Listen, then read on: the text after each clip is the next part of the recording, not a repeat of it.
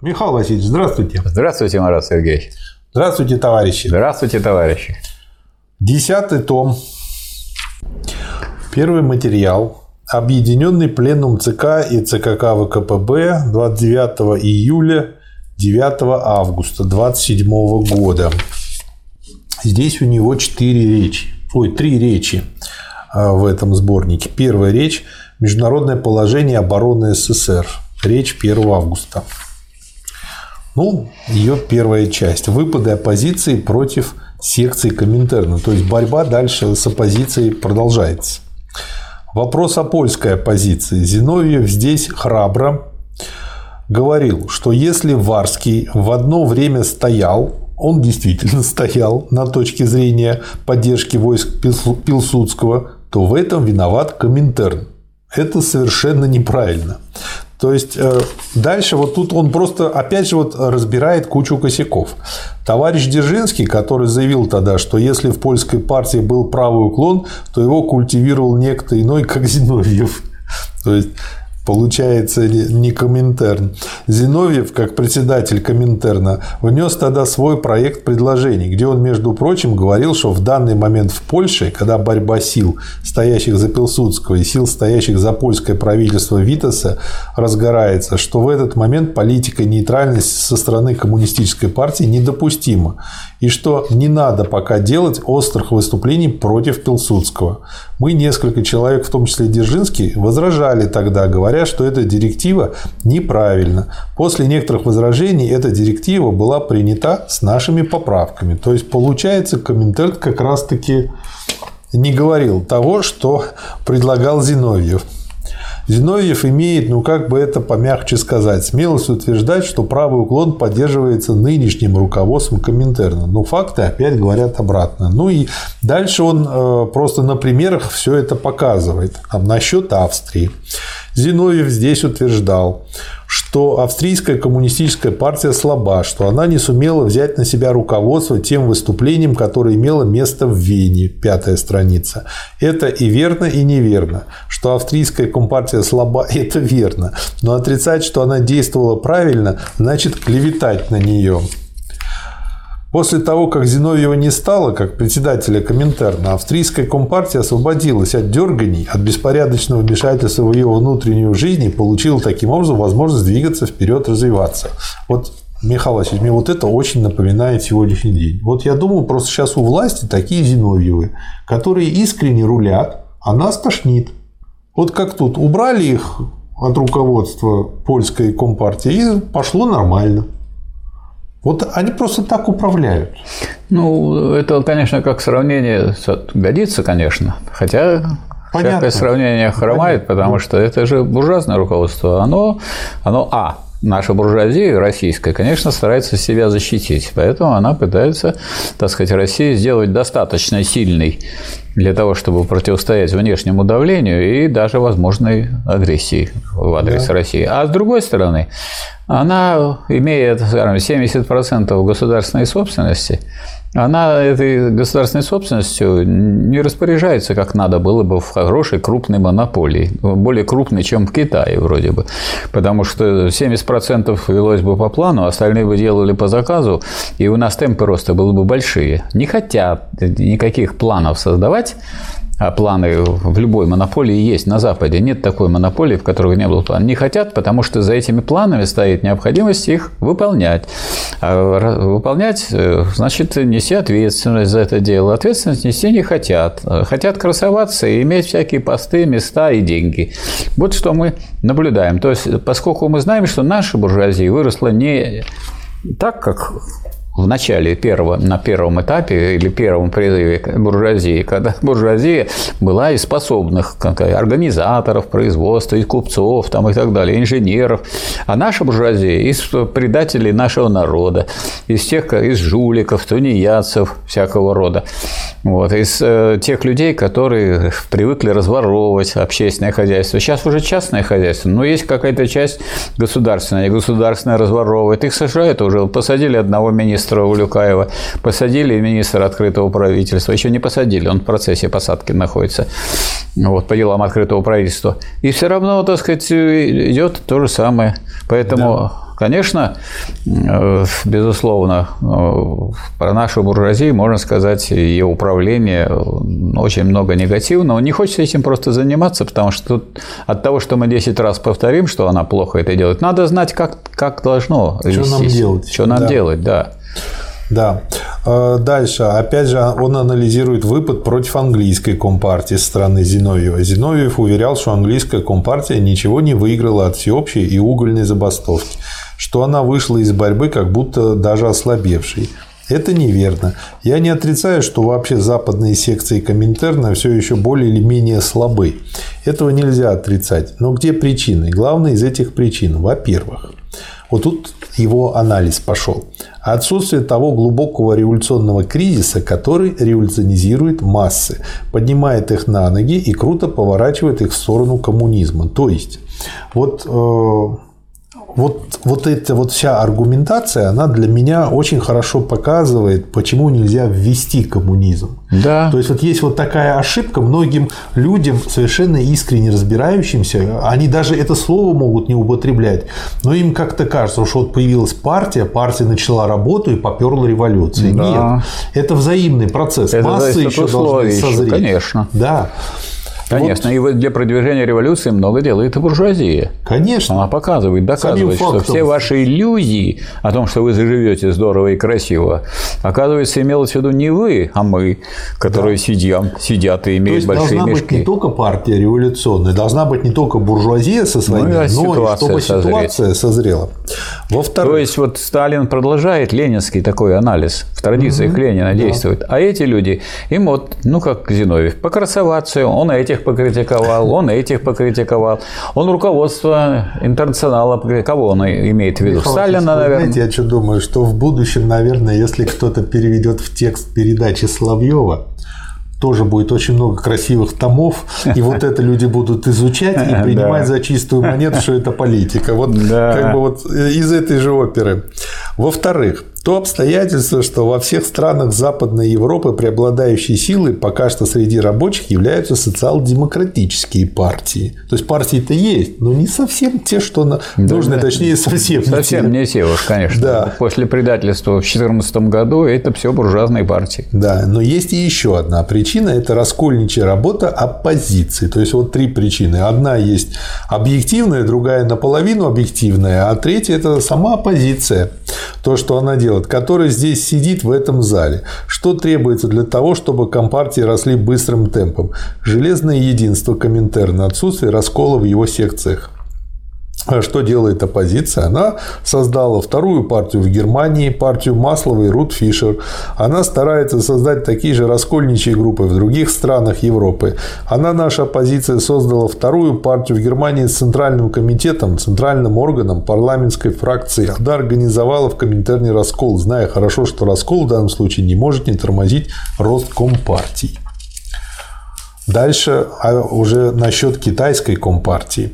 Оппозиционеры кричат, что у нее, у китайской компартии, собственно, у ее руководства имеются социал-демократические меньшевистские ошибки.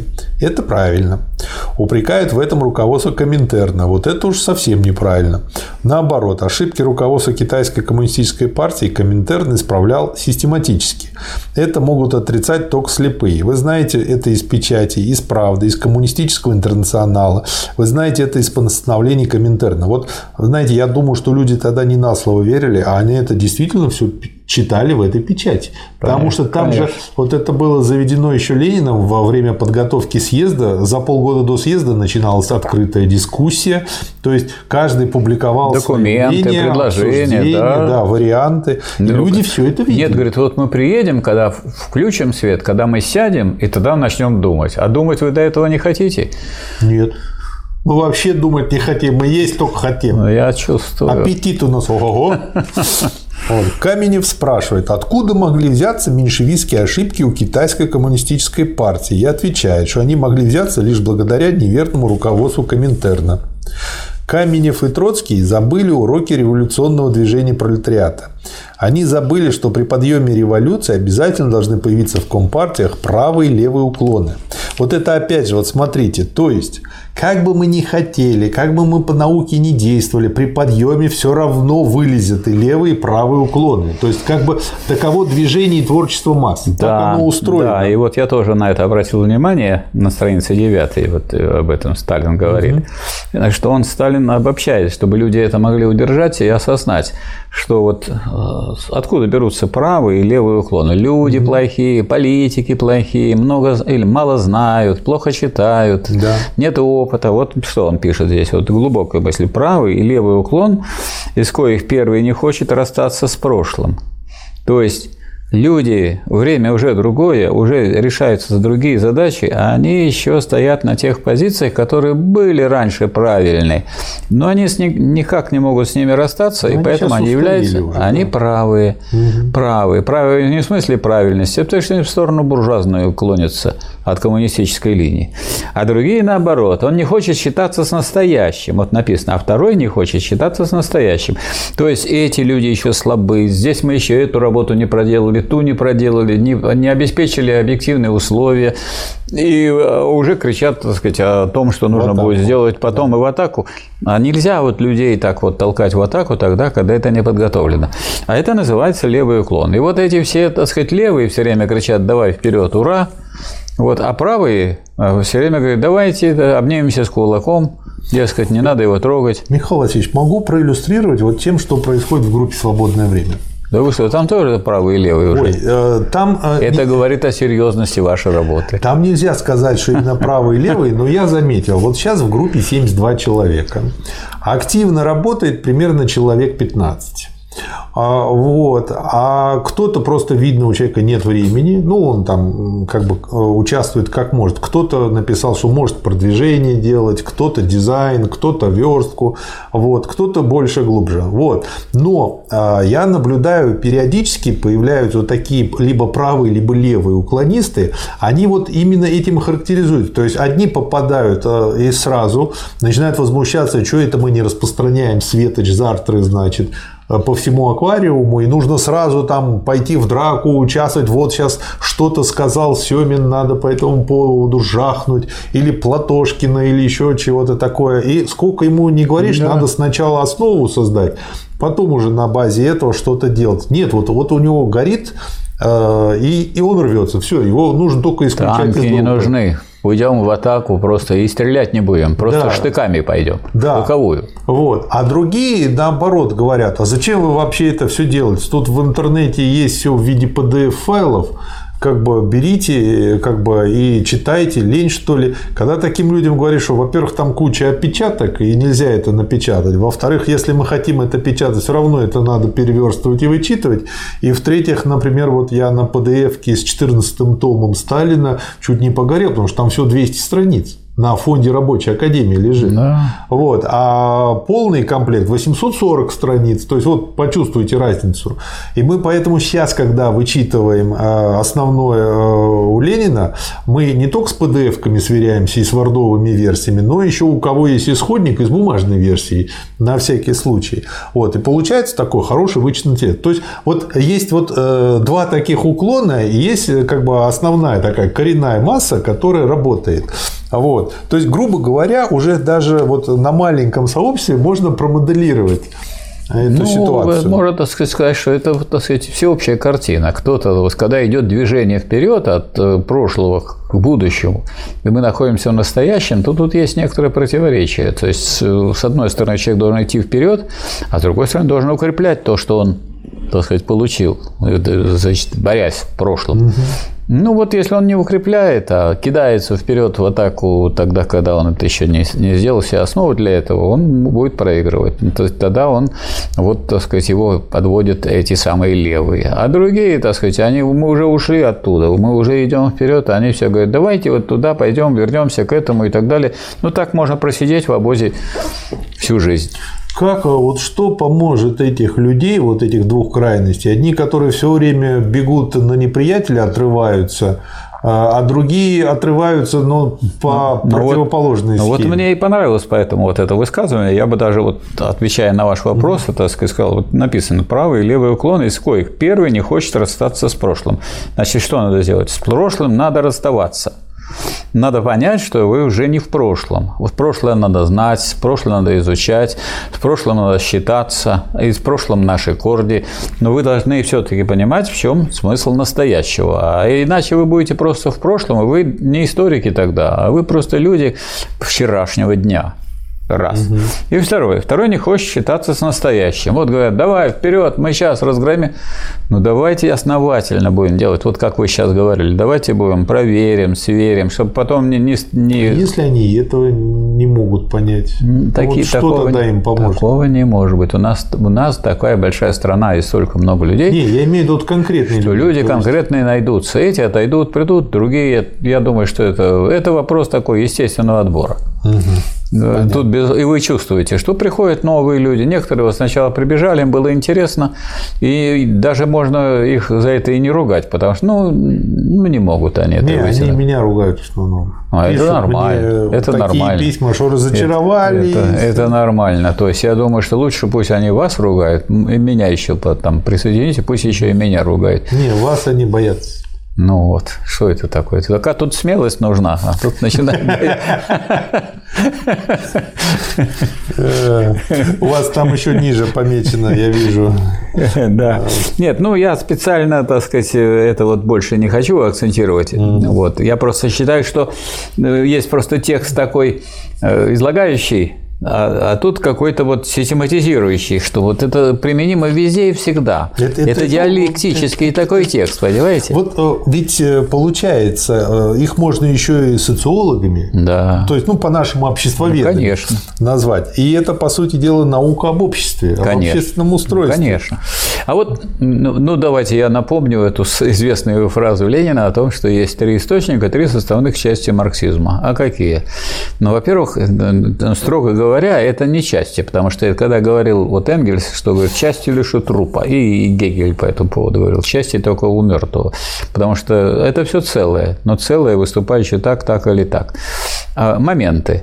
Это момент одного. Вот Сталин, как человек, который изучал и политэкономию, и философию, и научный социализм, он берет этот процесс, живой процесс, как целое. А если вы будете, ну, это известно, как, э, как если слепые подходили к слону и щупали. Те, кто щупали хобот, думали, что он похож на змею. Те, кто трогали ноги, думали, что он состоит из колонн. А те, кто, так сказать, э, присоединялись сбоку, они говорят, да это стена и так далее. То есть люди, которые при этом всем разделении труда и в науке тоже, в общественной науке тоже, они, если они не будут этого единства брать, они не смогут делать то, что делали Маркс и Ленин. То есть Прекрасно, что вы изучаете философию. Но если вы изучаете философию как философию, она повисает в воздухе.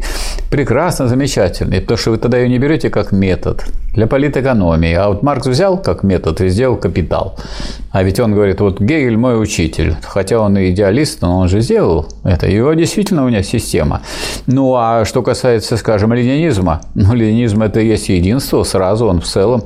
И Энгельс тоже сюда вложил свою лепту. А вот ленинизм – это так сказать, такая наука, которая представляет собой сразу единство трех, так сказать, видов. И Сталин по этой линии идет. Пусть, может быть, он в некоторых отношениях можно с ним и поспорить, но он берет целое, поэтому он выше всяких тех людей частичных, которые специалистами э, являются, так сказать, в виде флюса. Да. Дальше мне тут нравится, он что про Троцкого пишет на этой же странице внизу. Да. Меня поражает высокомерие Троцкого, который, видите ли, терпеть не может, оказывается, малейших ошибок у Компартии на Западе или на Востоке. А сколько лет блуждал сам Троцкий среди меньшевиков? Да, об этом он забыл. Да. Он блуждал среди меньшевиков целых 14 лет. С 1903 до 17 года. Да, и почему он дает себе 14-летний срок себе, а им только 4-летний срок? Несправедливо. И тоже написано хорошо.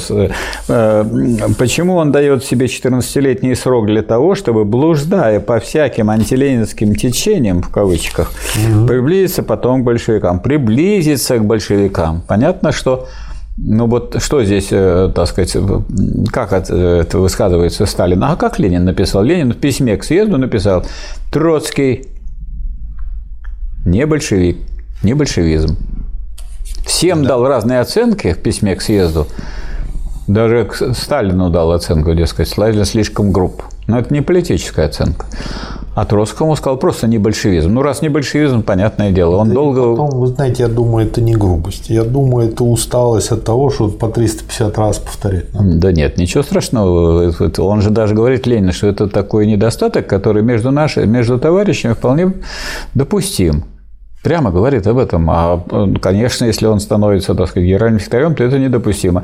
Сталин исправил этот недостаток? Исправил. Кто-нибудь говорил, что Сталин когда-то был груб после вот этого письма Ленина? Никто и никогда. Самые отъявленные противники Сталина, самые негодяи, и все равно не могли ему такое сказать. Поэтому какие претензии к Сталину? Если, так сказать, у вас был недостаток, вы его исправили, и что нужно? А у вас был, а у вас был, а у вас был. И клевать? У вас был геморрой, у вас был геморрой. Да.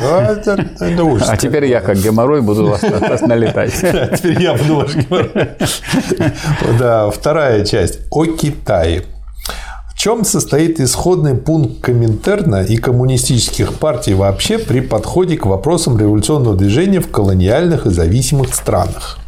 Он состоит в строгом развлечении, слово развлечение выделено, между революцией в странах империалистических, в странах угнетающих другие народы и революцией в странах колониальных и зависимых в странах, терпящих империалистический гнет других государств. Революция в империалистических странах – это одно. Там буржуазия является угнетателем других народов. Там она контрреволюционна на всех стадиях революции.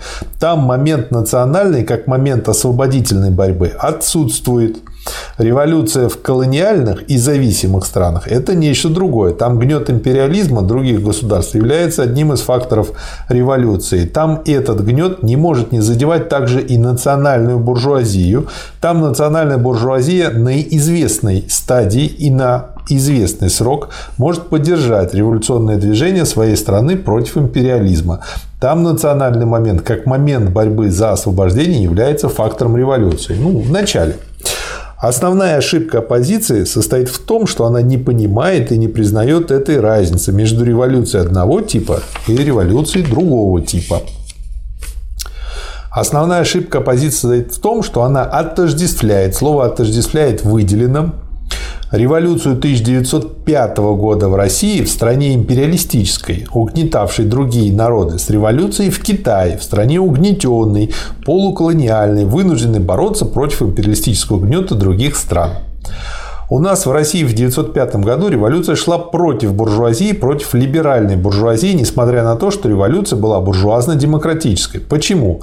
Потому что либеральная буржуазия империалистической страны не может не быть контрреволюционной. Именно поэтому у большевиков не было тогда и не могло быть речи о временных блоках и соглашениях с либеральной буржуазией.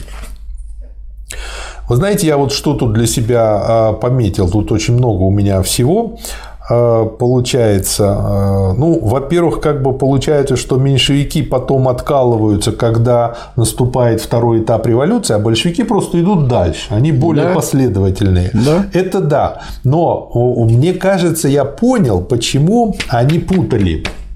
Знаете, что, видимо, их запутало? Вот тут вот есть как бы а, а, один срез, э, как бы угнетающая нация и угнетаемая нация, по которому идет ствол анализа. А аграрная или не очень аграрная страна а – это уже вторичная гармоника. Ну, вот как, э, как бывает, там первая гармоника у струны, вторая, третья, четвертая и дальше. Ну, это, так вот. сказать, это, это то, что мы начинаем видеть, если мы смотрим под основу. Потому да. что ясное дело, что угнетать-то будет, конечно, промышленно развитая страна. Да, но... А ясно, что угнетать будут ту страну, которая промышленно неразвитая, то есть аграрная. Поэтому но это, так сказать, другие стороны того же самого проблем, той же самой проблемы. И, и не очень развитая аграрная может да. еще менее развитую, тоже аграрную, тоже угнетать. Вот. Ну, и вот мы были как раз такой страной. А конечно. они взялись за то, что аграрная, и у нас аграрная, и в Китае аграрная, и на этом построили похожесть этого. Вот я думаю, у них, возможно, вот это было причиной их ошибочного восприятия. Ну, ну похожесть тут была, но не похожесть была гораздо больше. Тем сказать, что у нас э, был национальный гнет по отношению к России со стороны буржуазных государств, я думаю, что это неправильно. Да.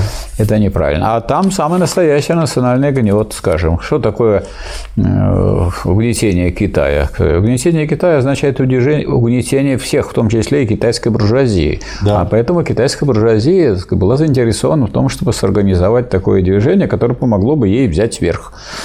Вот. Да. А раз так, то значит можно было туда, в это движение, включать и рабочих, представителей рабочих, представителей крестьян, чтобы они, так сказать, не теряя своей самостоятельности, пока поддерживали на этом этапе буржуазию, пока она еще революционна, в смысле освобождения от инонационального гнета.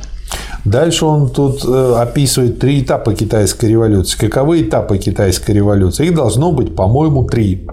Первый этап, 14 страница. Революция общенационального объединенного фронта, период кантонский когда революция направляла свой удар по преимуществу против иностранного империализма. Второй этап – буржуазно-демократическая революция после выхода национальных войск на реку Янцзы, когда национальная буржуазия отошла от революции, а аграрное движение разрослось в мощную революцию десятков миллионов крестьянства. И третий этап. Вот я думаю, слово аграрное путало, мне так кажется. Советская революция, которой еще нет, но которая наступит. Угу. И она наступила, как мы да. знаем. Да.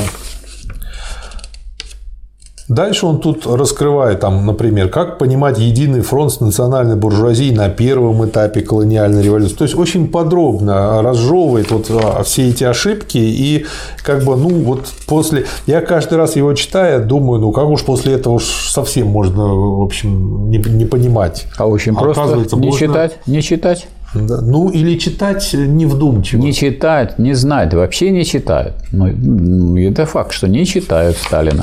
И те люди, которые голосовали на съезде, не читали.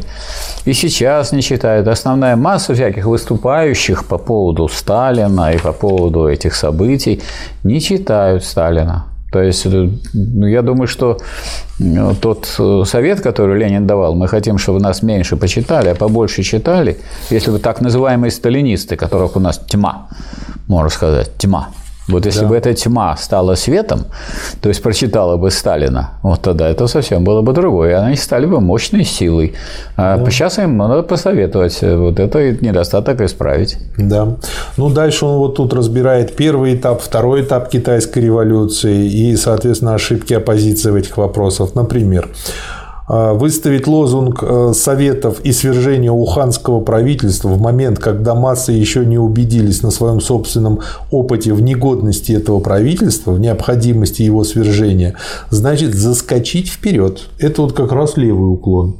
Оторваться от масс, лишить себя поддержки масс и провалить таким образом начатое дело. Так это То вот есть те, кто рвутся в бой, не подготовившись, они не рвутся в бой, они хотят э, в бой бросить тех людей, ну, или которые да. вообще в другой стране. И они им дают указания такие, да, вот эти самые оппозиционеры. Самое да, это во-первых. Во-вторых, что значит э, э, лозунг. Лозунг – это означает не просто мысль. Лозунг – это призыв к немедленному действию. Так действие это надо совершать в соответствии с тем, на каком этапе вы находитесь.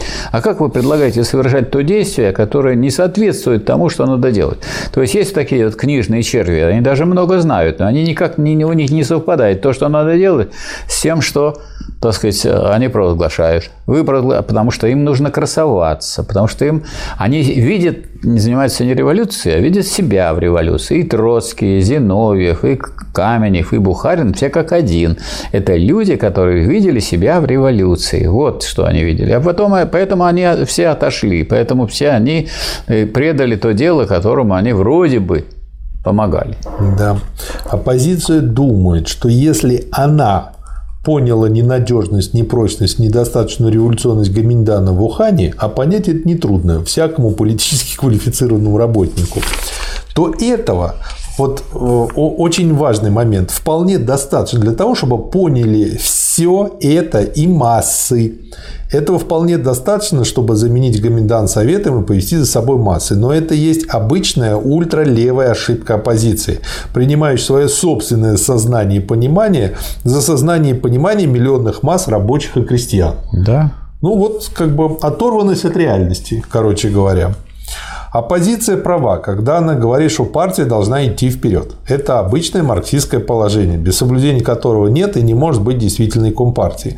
Но это лишь часть истины. Вот опять же, вот, вот диалектика, вот на каждом шагу революции диалектика. Да. Но это лишь часть истины. Вся истина состоит в том, чтобы партия не только шла вперед, но и вела за собой, три слова выделены жирным шрифтом, миллионные массы. И не чтобы она их не толкала, а и не вела. отрывалась, а действительно вела, То чтобы она была авангардом. Это надо уметь. Но она должна быть авангардом. А авангард, если он оторвался от э, тех, у кого он авангард, он уже не авангард. А что такое вести за собой массы? Надо, чтобы массы понимали. Да. И только тогда они и пойдут. Да. Если не понимают, не пойдут. Тем более, это сказать, в данном случае не обычная война, это революционная война. А раз это революционная война, тут э, э, набор тут идет именно по принципу заинтересованности. Если бы у Ленина и Сталина, вот как сейчас у КПРФ, есть целый телевизионный канал «Красная линия».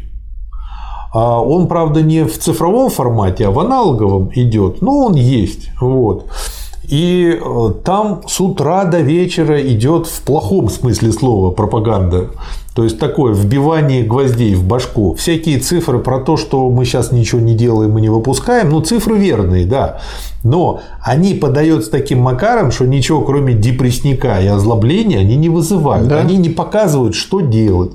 Говорят, голосуйте за Они нас. обличают. А вот это обличение состоит в отрицании. А отрицание никак не связано с движением вперед. Да. Если я отрицаю, ну что ж, я и не согласен с этим. А куда я пойду? Абсолютно не ясно. Так и вот как только начинаешь из них вытягивать, а куда вы собираетесь идти, то выясняется, что они никого организовывать не хотят. Никаких, так сказать, э, действий. Да у них все планы буржуазные, там ничего Да, все нет. планы буржуазные. Максимум пойти на какие-то посты в Думе, занятия, что вот они сидели в Думе. Вот решался вопрос о пенсионной реформе. Каждый депутат каждый депутат, и не только, как и депутаты коммунисты, также и, сказать, и те, кто представляли справедливую Россию, те, кто представляли ЛДПР, они имели возможность, каждый депутат, внести свой законопроект. Например, такой.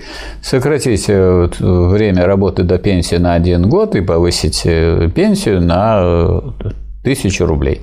Но даже такого нет проекта. Ни одного не предложено. А просто они критикуют другие. Ну так вы критикуете. Ну, это вот мы можем критиковать, потому что мы не депутаты. Мы не можем. Если я не могу внести никакой законопроект в Думу, и вы не можете внести, потому что есть процедура. Вот есть только либо депутат, либо правительство в целом, либо президент, либо председатель Верховного Совета, либо председатель Конституционного суда, Верховного суда и Конституционного суда. Все, этим исчерпывается, так сказать, круг. Ну, а они свое дело не делают, они вот занимаются разоблачением. Да чего, чего вы разоблачаете 1221 знаете, раз? Я подумал, ведь если они критикуют, значит, они отрицают. А раз они отрицают, они этим самым, наоборот, отрывают от себя массы, дополнительно отпихивают. И получается понятно, почему мало народу за них голосует. Конечно. Потому что а, они сами отрываются все время.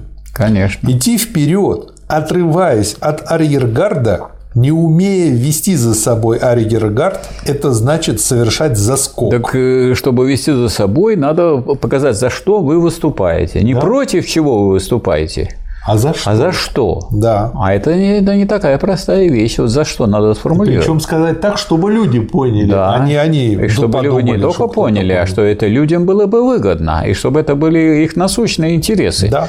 А где вот такие? Я таких я не вижу выступлений. Да. Соверш... Это значит совершать заскок, могущий провалить на известное время движение масс вперед, чего и делается.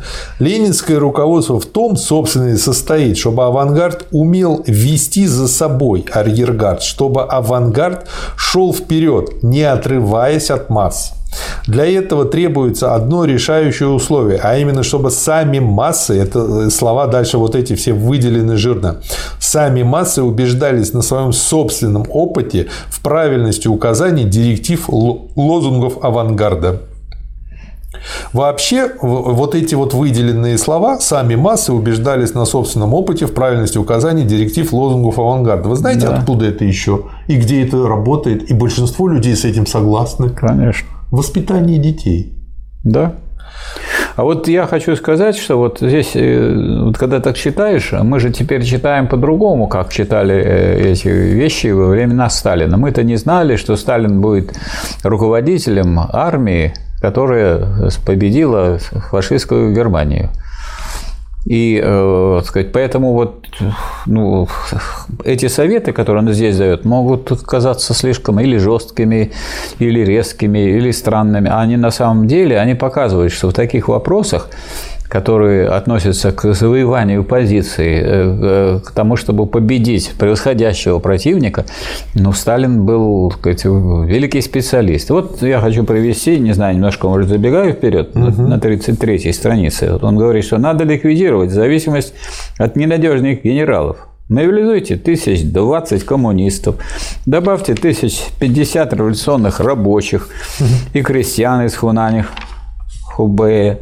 Составьте несколько новых корпусов, используйте курсантов школы для комсомола и организуйте, пока не поздно, свою надежную армию. Пока не поздно. Вот Сталин все делал, пока не поздно, а не тогда, когда ох, а надо было сделать. Уже почки А уже все. Без этого нет гарантии от провалов. Это дело трудное, но других путей нет. Организуйте рев воен трибунал во главе с видными комендантовцами, не коммунистами. Наказывайте, то есть пусть они наказывают не за то, что они не коммунисты или не коммунисты, а за то, что они не выполняют задачу, которую решают общие. Наказывайте офицеров, поддерживающих связь с Чанкайши, или натравливающих солдат на народ, на рабочих и крестьян – Нельзя заниматься только уговариванием, пора начать действовать, надо карать мерзавцев. Если гоминдановцы не научатся быть революционными кабинцами, они погибнут и для народа, и для революции. Ну, собственно, они и погибли. Михаил Васильевич, знаете, я что подумал? Сейчас вот Соловьев со товарищи очень любит фразу «можем перепоказать». Сейчас мы не можем перепоказать. Мы-то можем, а они-то не могут. А, ну, я имею в виду как страна. То есть, э, да. мы тогда могли, потому что у нас, начиная от первого лица и до последнего да. сопротивляющегося, да. все и пелась, понимали. И пелась песня. Мы прошли, прошли, прошли по свету. Если надо, повторим солдаты в путь. Да, вот. А сейчас-то... А сейчас что, за Вову пойдут воевать? Нет. Кто сейчас пойдет воевать за Вову? Сейчас пойдут люди воевать. Сейчас вот будут делать армию, которая будет за деньги. Так она далее. уже за деньги. Ну вот за деньги и воюет. А за деньги, как вы понимаете, не, вы так знаете, не воюют. самое обидное, вот наших ребят, которые в Сирии погибли и прочее, они там, вот ребята гибнут за страну. Вот. А те люди, которые их туда посылают, они их посылают за бабки. И... Ну а что вы хотите? Если нет, вот как-то вы странные предъявляете претензии. У нас за бабки вся нет, государство. Не претензия. У нас... Я раскрываю глаза людям. И, ну и вы же понимаете, что, что такое капитализм? Это все бабки и есть главное. А, главное вот, же деньги, главное это а стоимость. Люди это не понимают. Они думают, что вот есть плохие олигархи, а есть хороший Владимир Владимирович. Но кто, у нас, он... но кто главнее это? Не то же кто самое. Главнее? Ну, ну, мы-то изучаем политэкономию, мы знаем, что есть вот класс. Вот класс капиталистов главнее тех, кого он ставит в государственное управление. Но он все. ставит своих людей. А как, как? А если он вот. будет не те люди, он их выгонит. Понятное да. дело. Поэтому возможности тех, кто сидит просто в управлении государством, они ограничиваются интересами класса капиталистов в той или иной степени. Да. Дальше он тут приводит в пример, э, как могли оторваться большевики в 17 году, э, когда была ошибка авантюра Багдатьева, когда они летом выдвинули лозунг, что уже все Дранг на Хостен. В да. июле, да? Да, вот. И, собственно говоря, делает из этого вывод, что авантюризм в политике, Багдатьевщина по вопросам китайской революции, вот что убивает теперь нашу троцкистскую оппозицию. Вот. Какие выводы э, сделаем из этого, Михаил Васильевич? У вас там, по-моему, выделена 34-35 страница. А выводы делает э, Сталин такие. Он говорит, как вот назвать? Он ставит вопрос. И это, кстати, очень хорошо, чтобы люди не просто запоминали, что угу. э, сказать, вот Сталин сейчас скажет. А Сталин задает вопрос и предлагает всем подумать на эту тему. Да. Как назвать людей, которые забывают о соотношении классовых сил во время революции и пытаются объяснить все и вся одной лишь тактикой той или иной партии? Об этих людях можно сказать лишь одно, что они порвали с марксизмом. Они могут даже об этом не догадываться. Вот. То есть э, люди думают, что можно занимать политикой. На самом деле марксизм-то это наука. Да. А вот скажите, пожалуйста, есть вот другая наука, которая позволяла бы нормально руководить по буржуазной стране? Нет там никакой науки. Там идет... Там есть личный кто, интерес. Там есть интересы, там есть, э, сказать, кланы самые разные, которые вроде бы должны были быть при феодализме, они есть и при буржуазном строе. Есть люди богатые, вот эти богатые нажимают на педали, кто-то их хочет не подпускать, поэтому ну, идет все время борьба противоположных сил, поэтому боятся усиления тех или вот этих этих. То есть вот этого забывает. Они порвались с марксизмом. И выводы поэтому главнейшие ошибки оппозиции. Тут у Сталина так вот все. Шесть, шесть главных да, ошибок. Все подведено. Оппозиция не понимает характера и перспектив китайской революции. Поэтому для нас какой вывод? Что надо разбираться в перспективе и в характере той революции или того действия, которое вы совершаете. Да. А если вы этого не проделали, не надо начинать. Второе. Оппозиция не видит разницы между революцией в Китае и революцией в России, между революцией в колониальных странах и революцией в странах империалистических. Вот товарищи, они теперь, как говорится, историю своей революции знают, вот, и они, так сказать, пытаются приложить то же самое к этому. Третье. Оппозиция растет с ленин... э, рвет с ленинской тактикой в вопросе об отношении к национальной буржуазии в колониальных странах на первом этапе революции. То есть надо смотреть, какой это этап. Если речь идет о борьбе с, э, против империалистического гнета, национальная буржуазия, конечно, является союзником в этой борьбе. Может быть слабым, может быть не, непоследовательным, но все равно является союзником. А если вы э, этот этап, так сказать, не замечаете, вы с ней разойдетесь, и вы ослабнете, и вас побьют. Да. Оппозиция не понимает вопрос об участии коммунистов в Гоминдане, поскольку Гоминдан – это вот как раз, э, можно сказать, что это сила, которая э, организована для борьбы с иностранной империалистической буржуазией, то, да, то как, же коммунисты, как же коммунистам тут не участвовать? Оппозиция нарушает основы ленинской тактики в вопросе о соотношении между авангардом партий и аригардом, миллионами массами трудящихся. Он авангардом является только тогда, когда он не оторвался, не превратился в отдельный отряд. Как только он превратился в отдельный отряд, во-первых, его он уничтожили, а во-вторых, он никак не является авангардом. То есть авангард – это передовой отряд большой армии. А отряд без армии – это просто группа людей, которые группа, да. рискуют с собой, и не более того. И шестое – Оппозиция рвет с резолюциями 6 и 7 пленумов исполкома Коммунистического интернационала. Вот для Сталина оказалось бы нормально, что сначала мы вопрос продумываем, потом мы э, значит, записываем соответствующие решения в резолюциях 6 и 7 пленума, а потом мы начинаем ими руководствоваться. Но есть люди, которые вот э, хотят покрасоваться и выставить себя революционерами. То есть это не те люди, которые служат революции, а которые э, заставить хотят служить революции э, своей персоне. Да. И, так сказать, на этом гребне существовать, так сказать, быть вождями – вот, вот какая картина. Да. И надо сказать, что вот в на, на этом фоне, конечно, Сталин, э, вот в отличие от того, как его представляет, так сказать, нынешние представители буржуазной идеологии, человек очень скромный, человек не рвавшийся ни на какие посты. И если его, но если на какой-то пост его поставили, то он очень последовательно и твердо его. И главное, что, так сказать, с опорой на науку, на марксизм его э, этот э, пост оправдывал. Третья часть, страница 36, об англо-советском комитете единства. Вопрос об англо-советском комитете. Оппозиция уверяет, что мы ставили будто бы ставку на англо-советский комитет. Это неверно, товарищи. Что же представляет из себя в таком случае англосоветский комитет? Англосоветский комитет представляет одну из форм связи наших профсоюзов с профсоюзами английскими, с профсоюзами реформистскими, с профсоюзами реакционными. Свою работу по революционизированию рабочего класса в Европе мы ведем в настоящее время по трем каналам.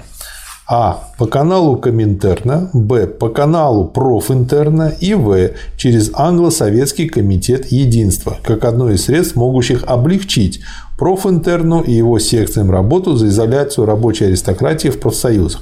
То есть у них роль вспомогательная у этих да. комитетов. Первые два канала Коминтерн, Профинтерн являются основными и постоянными, обязательными для коммунистов, пока есть классы и классовое общество. Третий канал является лишь временным, вспомогательным, эпизодическим и потому непрочным, не всегда надежным, а иногда и вовсе ненадежным. Ставить на одну доску третий канал с двумя первыми каналами значит идти против интересов рабочего класса, против коммунизма. Как можно после всего этого болтать, что мы ставили ставку на англо-советский комитет? Дальше, ну, уже как бы старые песни о главном. Допустима ли вообще работа коммунистов в реакционных профсоюзах? Не только допустимо, но иногда прямо обязательно, ибо в реакционных профсоюзах имеются миллионы рабочих, а коммунисты не имеют права отказываться от того, чтобы войти в эти профсоюзы, найти дорогу к массам и завоевать их на сторону вот, коммунизма. Вот я хочу в связи с этим сказать, что э, сплошь и рядом я слышу и читаю, как товарищи, хорошие люди, в том числе члены рабочей партии, иногда выступают и говорят, вот у нас наш профсоюз желтый. Или, так сказать, надо создать не желтый. Угу. Ну, скажите, пожалуйста, что такое профсоюз? Профсоюз из кого состоит? Из раб... Если это рабочий, Он в нем серо-бурмалиновый, там все цвета. Ну, не серо-бурмалиновый, это союз раб... работников одной профессии. Если это рабочий профсоюз, если большинство членов этого союза рабочие, значит, надо не наклейки делать, какой он, а работать с этими рабочими, чтобы эти рабочие взяли в этом профсоюзе верх. И если, так сказать, пока это не получается, значит, это трудная работа, и нужно не клеймить этот профсоюз, а сделать сначала инициативный комитет. Инициативный комитет чем будет призывать? Эй, собирайтесь, а чем вы лучше? Неизвестно. Значит, вы должны разработать проект коллективного договора. Вы должны показать, как вы предлагаете улучшить. Вы должны начать собирать за него подписи. Сделайте листочек, на котором вы скажете, что хорошего в проекте коллективного договора. Но листочек надо дать каждому рабочему, каждому, кто состоит и кто не состоит в этом профсоюзе. То есть надо работать с трудящимися. Ну, что касается самого проекта, его надо ну, на подразделение, на цех и так далее. То есть меньше наклеек, и, как говорил вот Ленин и, и Сталин об этом говорит, меньше политической трескотни, а нужна, да. так сказать, работа с рабочими. Следующая часть об угрозе войны и обороне СССР.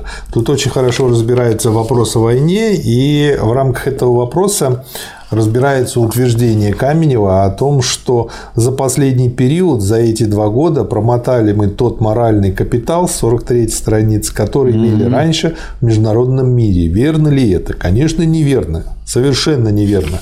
Ну и дальше он просто объясняет, что да, а, среди либерально-реакционных кругов китайского а, общества у нас понизился авторитет, а вот среди пролетариата китайского у нас он повысился. Так нужно ли нам по этому поводу переживать?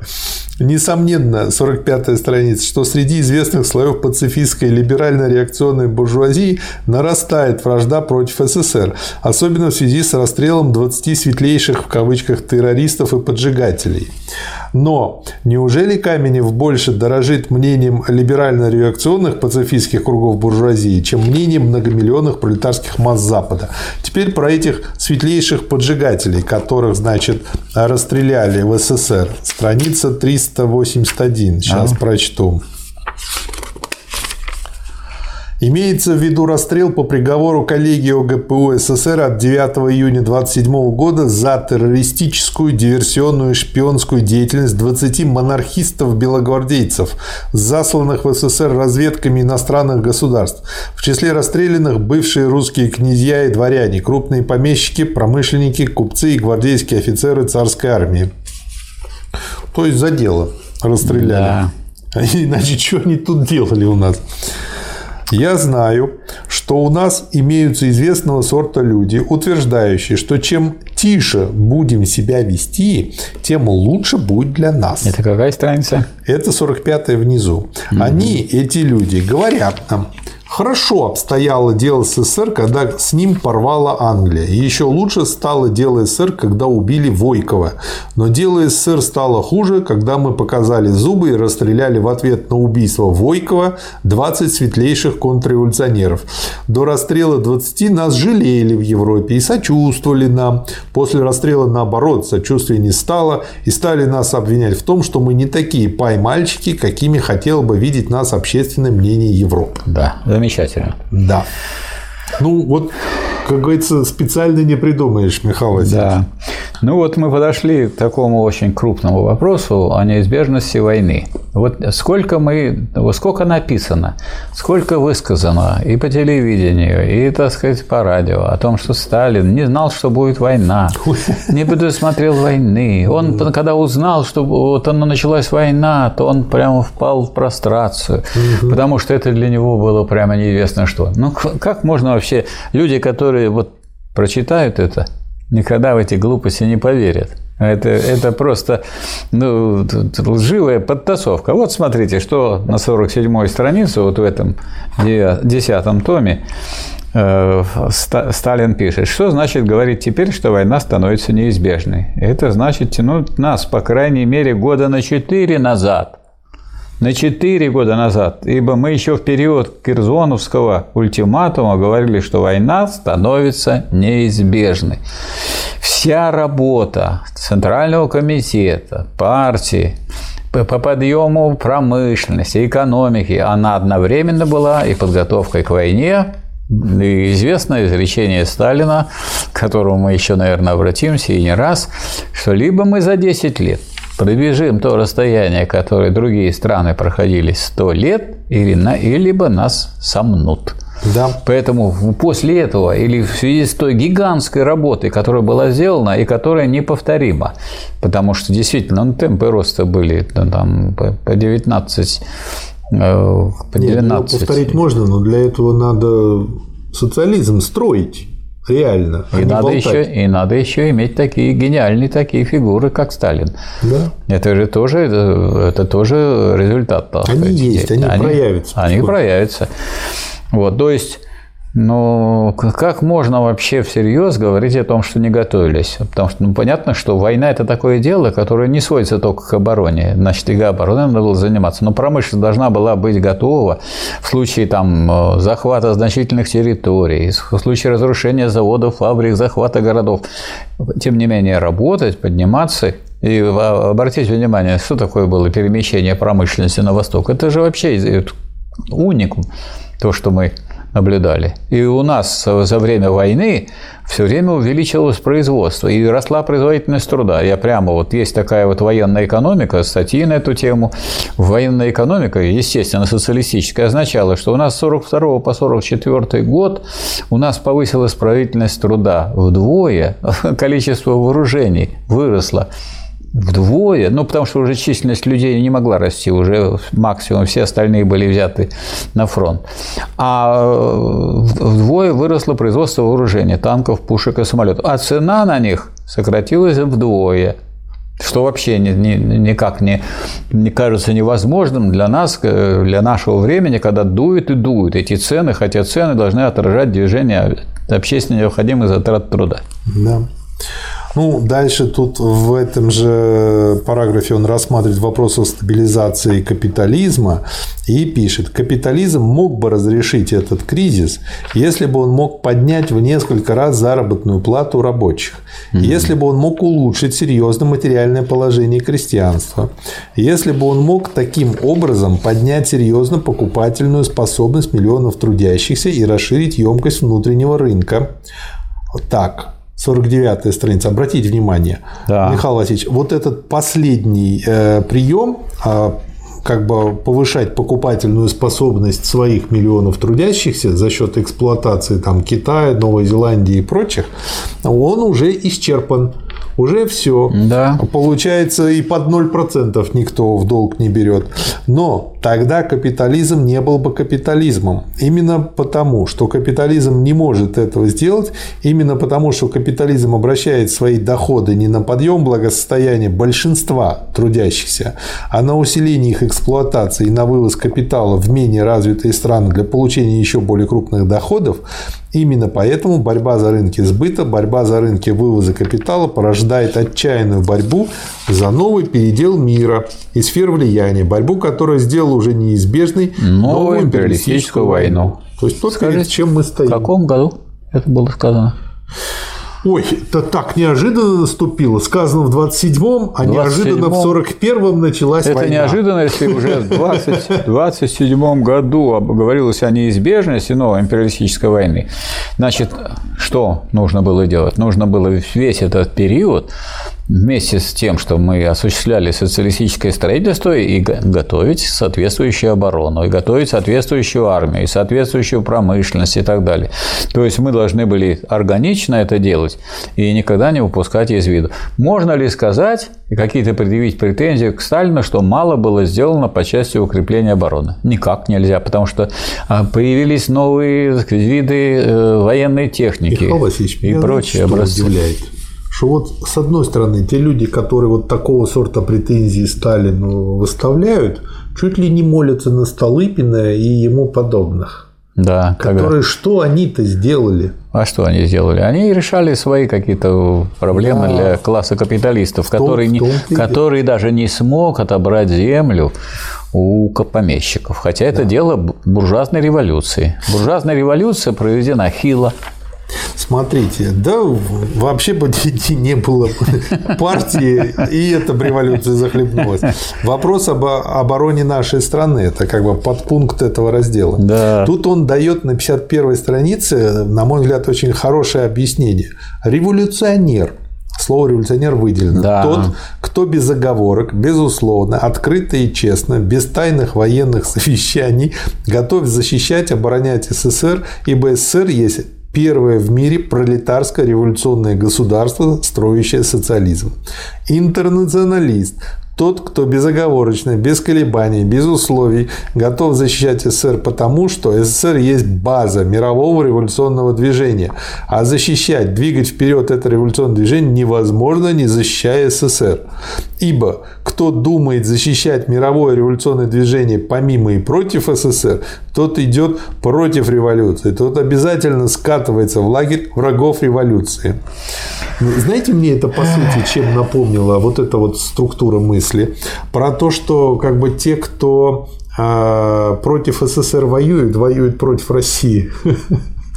Я хочу сказать, что вот несмотря на этот призыв, вот действительно, когда наступило это время, тяжелое время войны, мировой и Великой Отечественной, э, были очень большие такие случаи, и немало их было, когда товарищи, в том числе из Германии, которые работали на заводах, ставили картонки угу. туда, где должны были поставить взрыватели, и там было написано, значит, да здравствует интернационализм, да здравствует братство рабочих. К сожалению, к сожалению, в Европе состояние революционного движения было такое, что можно сказать, да, вот Советский Союз в ходе, так сказать, войны и в ходе борьбы с германским империализмом очень сильно помог революционному движению. Сказать, что э, европейские страны, так сказать, много сделали для того, чтобы спасти Советский Союз от войны, нет. Посмотрите, вот Франция все поздавала, а какое там было движение в других, более малых странах? Может быть, потому что они вот они сейчас много кричат, поскольку сейчас, так сказать, мирное время, всегда шумят, Ой, ну, у кого есть голоса. Шуметь, да. А как только, значит, надо было что-то делать, защищать, все сдались Гитлеру. Кто воевал-то? А воевал Советский Союз. У вас еще 58-я страна. Да, у меня помечена. тут очень интересный есть вопрос. Угу. Эти люди, он говорит про тех, которые так сказать, не разбираются в том, как надо наладить, налаживать оборону, как готовиться к возможной и невозможной, а к той империалистической войне, которая неизбежна, говорилось. Да. Эти люди хотят, чтобы мы печатали их пораженческие, полуменьшевистские статьи в нашей партийной печати. За кого же они нас принимают? Разве у нас есть уже свобода печати от анархистов до монархистов? Ее нет и не будет. Угу. Почему мы не печатаем меньшевистских статей? Потому что у нас нет свободы в кавычках печати для антиленинских, антисоветских течений от анархистов до монархистов. Вот вам ответ на том, что сказать, вот нас не печатали, нам не давали, так вам не печатали, не давали, так сказать, делать то, что вредит всему народу. Конечно, да. вредителям, так сказать, было тяжело при Сталине, это надо признать. Вы знаете, Михаил Васильевич, в школе запрещают писать на партах. Да вы что? Оголтелый расизм. Да вы что? Как же так? Мы должны обуздать всех тех, 59-я страница, которые раскалывают наши братские партии на Западе, имея в этом поддержку в лице пройдох Суварина, Рудфишер, Маслова, Путаника, Трена. Только так и только таким образом мы можем встретить войну во всеоружии, стараясь одновременно пойти на некоторые материальные жертвы для того, чтобы отсрочить войну, выиграть время, откупиться от капитализма. Это мы должны сделать, и это мы сделаем. Вторая опасность – это опасность перерождения. Откуда она идет? Вот откуда указывает на оппозицию. Эту опасность нужно ликвидировать. Продолжительные аплодисменты. Вот я хочу э, привести очень важное свидетельство о том, Э, что вот то, что произошло у нас, начиная с 1961 года, или начиная даже с после сталинских времен, это ликвидация диктатуры пролетариата, это и вот была мечта этой самой оппозиции. Да. Вот что пишет про оппозицию господин Дан. Русские социал-демократы горячо приветствовали бы такую легализацию оппозиции, хотя ничего общего у них нет с ее положительной программой. Они приветствовали бы легальность политической борьбы, открытую самоликвидацию диктатуры и переход к новым политическим формам, в которых открывается простор для широкого рабочего движения. Открытая самоликвидация диктатуры вот чего ждут от вас враги СССР, и вот куда ведет наша, ваша политика, товарищи из оппозиции. Что у нас произошло на, 20, на 22-м съезде? Открытая самоликвидация диктатуры пролетариата. Главное, Михаил Васильевич, вот как они, э, ведь э, если человек не владеет теорией, тут у него смешное и соленое соединено у данного фразе. С одной стороны, ликвидирует диктатуру, а с другой стороны, якобы эта ликвидация ведет к широкому рабочему движению. Так он ликвидирует диктатуру диктатуру патриата, и тем самым... И все. Это давайте мы уберем но паровоз, но а вагоны пусть едут Нет, сами. но мы-то знаем, что сразу приходит диктатура буржуазии. Не бывает такой ситуации, когда было бы государство, которое не являлось бы какой-нибудь диктатурой. Да. Вроде бы это азбучная истина. Значит, первое государство было какое? Рабовладельческое.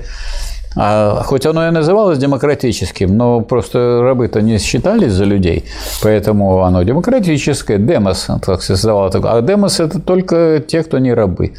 Значит, это диктатура рабовладельцев. Второе государство – это диктатура феодалов. Какая, какие там могут быть интересы крестьян? Это никто их не спрашивал. Все, никто сказать, ничего решать там не мог.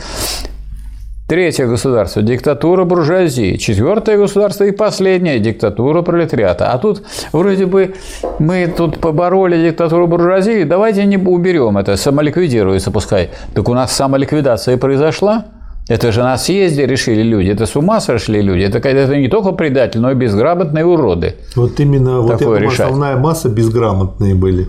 Вы знаете, что, Михаил Васильевич, я подумал? Мне мама подала такую мысль. Можно очень хорошо сравнить с тем, что делали, э, то, что делали Ленин и Сталин, с тем, что делали меньшевики, там Троцкий и другие, э, читая два художественных произведения, которые mm-hmm. совсем как бы, ну, нельзя сказать, что они там про марксизм, ленизм и еще что-то, но потому что получается и как там действуют, они соответствуют. Первое – это Республика Шкит – школы имени Достоевского про то, как из а, не просто хулиганов, да, а полубандитов да. сделали людей.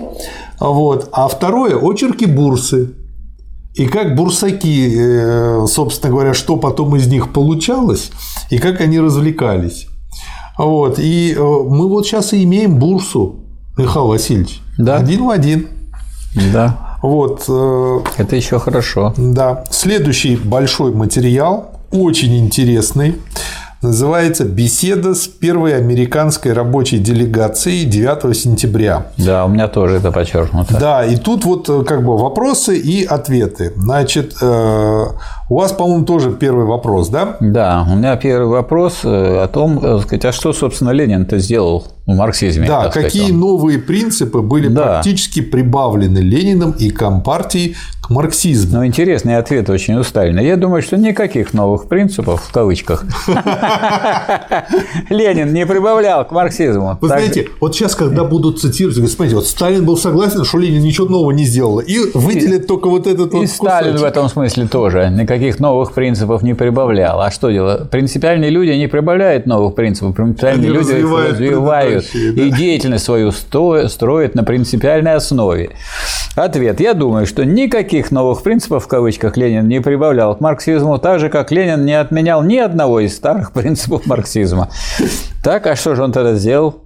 Ленин не был только лишь исполнителем учения Маркса Энгельса, он был вместе с тем продолжателем учения Маркса Энгельса. Вот в чем дело. Продолжить его к новой обстановке, новые мысли, новые соображения на той же основе. Что это значит, что он развил дальше учение Маркса, Энгельса применительно к новым условиям развития, применительно к новой фазе капитализма, применительно к империализму. Это значит, что развивая дальше учение Маркса в новых условиях классовой борьбы, Ленин внес в общую сокровищницу марксизма нечто новое в сравнении с тем, что дано Марксом и Энгельсом, в сравнении с тем, что могло быть дано в период до империалистического капитализма. Причем это новое, внесенное Лениным в сокровищницу марксизма, базируется целиком и полностью на, принципах, данных Марксом и Энгельсом. И вот он называет эти вопросы. Сейчас, сейчас давайте я их прочту, Михаил да, Васильевич. Давайте. Просто чем это хорошо? Страница с 92 по сотую. Да. Для тех, кто не хочет читать 45 томов Ленина. Да, может прочитать Может вот прочесть вот эти 8 страниц. Беседа с первой американской рабочей делегацией. Считать, что он американский рабочий, ничего не знает и может и почитать. И по-русски не шпрехает. Да, да, и поэтому он может вот это вот так и понять. Да. Во-первых, вопрос о монополистическом капитализме, об империализме как новой фазе капитализма. Во-вторых, вопрос о диктатуре пролетариата. Причем э, здесь новое э, в том, что он открыл советскую власть, что он раскрыл скобки в формуле диктатуры пролетариата под углом зрения проблемы о союзниках пролетариата. Он подчеркнул с особой силой тот факт, что диктатура пролетариата является высшим типом демократии при классовом обществе. В-третьих, вопрос о формах и способах успешного строительства социализма в период диктатуры пролетариата, в период переходный от капитализма к социализму в стране, окруженной капиталистическими государствами. Новое у Ленина в этой области стоит в том, что а. он обосновал возможность построения полного социалистического общества в стране диктатуры пролетариата, окруженной империалистическими государствами, при условии, что эта страна не будет задушена военной интервенцией окружающих кап стран. Б. Он наметил конкретные пути экономической политики, новая экономическая политика. В. Он наметил конкретные пути постепенного подвода и вовлечения основных масс крестьянства в русло социалистического строительства через кооперацию, представляющую в руках пролетарской диктатуры величайшее средство переделки мелкого крестьянского хозяйства и перевоспитания основных масс крестьянства в духе социализма. В-четвертых, вопрос о гегемонии пролетариата в революции, во всякой народной революции, как в революции против царизма, так и в революции против капитализма. В-пятых, вопрос национально-колониальный. Новый у Ленина в этой области состоит в том, что он собрал воедино эти идеи в стройную систему взглядов о национально-колониальных революциях в эпоху империализма. Б. Связал национально-колониальный вопрос с вопросом о свержении империализма. Это вот то, в чем опять плавает оппозиция. В. Объявил национально-колониальный вопрос составной частью общего вопроса о международной пролетарской революции. Наконец, вопрос о партии пролетариата. Новое у Ленина в этой области состоит в том, что он развил дальше эти наброски, ну, наброски имеется в виду Маркса и Энгельса, применительно к новым условиям борьбы пролетариата в период империализма, показав, что а. партия есть высшая форма классовой организации пролетариата, б. диктатура пролетариата может быть осуществлена лишь через партию, как ее направляющую силу, в. диктатура пролетариата может быть полной лишь в том случае, если ею руководит одна партия, партия коммунистов, которая не делит и не должна делить распределить руководство другими партиями. Г. Без железной дисциплины в партии не могут быть осуществлены диктатуры пролетариата по подавлению эксплуататоров и перестройке класса общества в общество социалистическое. Вот в основном то новое, что дал Ленин в своих трудах, конкретизируя и развивая дальше учение Маркса применительно к новым условиям борьбы пролетариата в период империализма. Поэтому и говорят у нас, что ленинизм есть марксизм эпохи империализма и пролетарских революций. Из этого видно, что ленинизм нельзя не отделять от марксизма, ни тем более противопоставлять марксизму. Вот здорово. А, сталинские работы есть э, развитие марксизма применительно к построению социализма в одной отдельно взятой стране. Да. Второй вопрос. Можно ли сказать, что Компартия контролирует правительство? Ну, Все зависит от того, как понимать контроль. В капиталистических странах, пишет Сталин, контроль понимается несколько своеобразно. Я знаю, что целый ряд капиталистических правительств контролируется крупнейшими банками, несмотря на существование демократических в кавычках парламентов. Парламенты уверяют, что именно они контролируют правительство.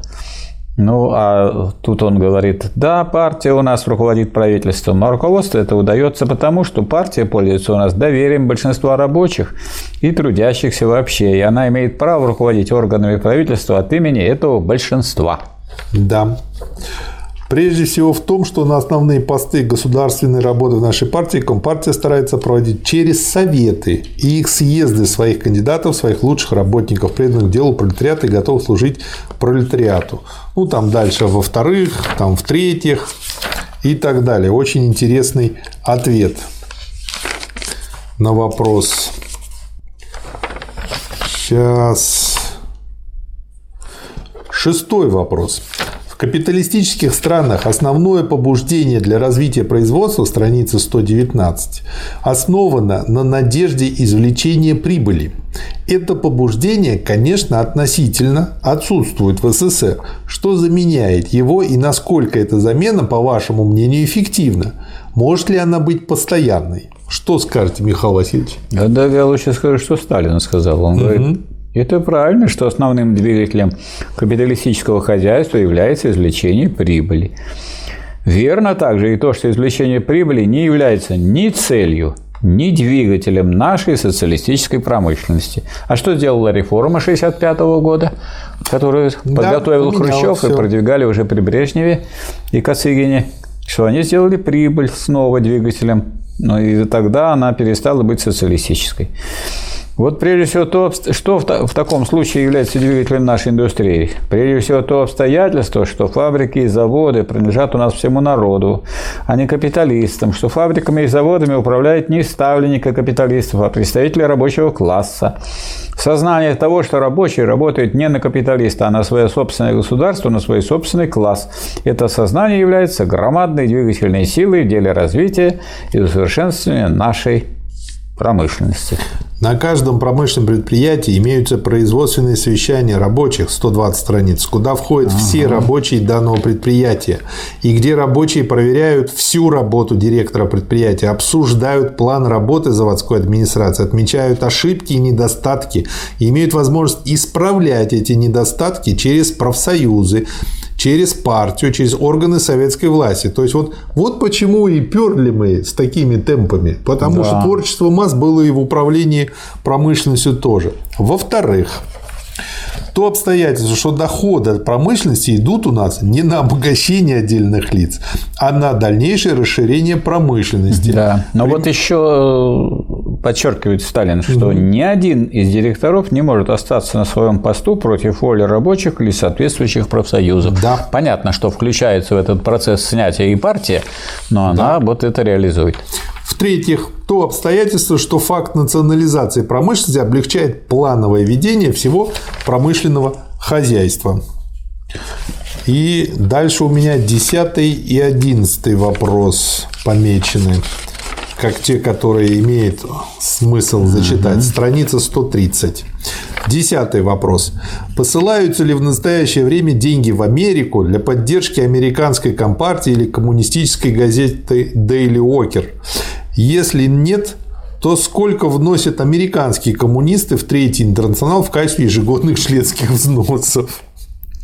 Если бы Компартия Америки обратилась за помощью к Компартии СССР, я думаю, что Компартия СССР оказала бы ей посильную помощь. В самом деле, чего стоила бы Компартия, стоящая к тому же власти, если бы она отказала в посильной помощи Компартии другой страны, находящейся под ермом капитализма? Я бы сказал, что такая Компартия не стоила бы ни гроша.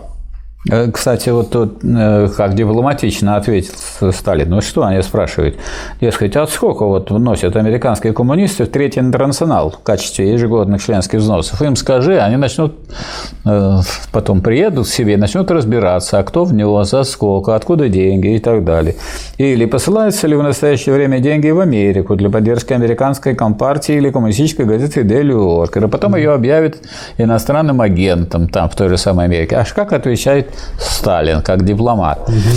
Если речь идет о взаимоотношениях между Компартией Америки и Третьим интернационалом, то я должен сказать, что Компартия Америки, как часть коммунистического интернационала, должно быть, должно быть платит. Коминтерну членские взносы, так же как Коминтерн, как Центр международного коммунистического движения, надо полагать, оказывает посильное содействие Компартии Америки, когда находит в этом необходимость. Я думаю, что в этом нет ничего удивительного из ряда вон выходящего. Ну, а за скобками стоит что? А если вы думаете, я вам сейчас цифры назову, ну, не, Пароли явки. Да, какие прочее. вы хорошие ребята. Этого не получите. И, а и вам уже из меня это не вытянуть. Одиннадцатый вопрос. Мы знаем, что некоторые хорошие коммунисты не совсем согласны с требованием Компартии, чтобы все новые члены были атеистами, ибо в настоящее время реакционное духовенство подавлено. Могла ли бы э, Компартия в будущем быть нейтральной по отношению к религии, которая бы поддерживала всю науку в целом, как религия может науку поддерживать, не пойму, и не противостояла бы коммунизму? Могли ли бы вы в будущем разрешить членам партии придерживаться религиозных убеждений, если последние не расходились бы с партийной лояльностью? Ответ. В этом вопросе несколько неточностей. Во-первых, я да, не знаю каких-то хороших коммунистов, о которых толкуют здесь делегации. Едва ли вообще такие коммунисты существуют в природе. Во-вторых, я должен заявить, что говоря формально, у нас нет таких условий приема в члены партии, которые бы требовали от кандидатов в члены партии обязательного атеизма.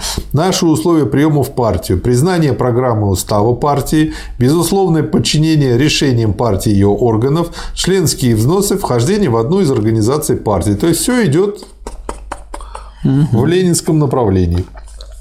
Двенадцатый вопрос, страница 133.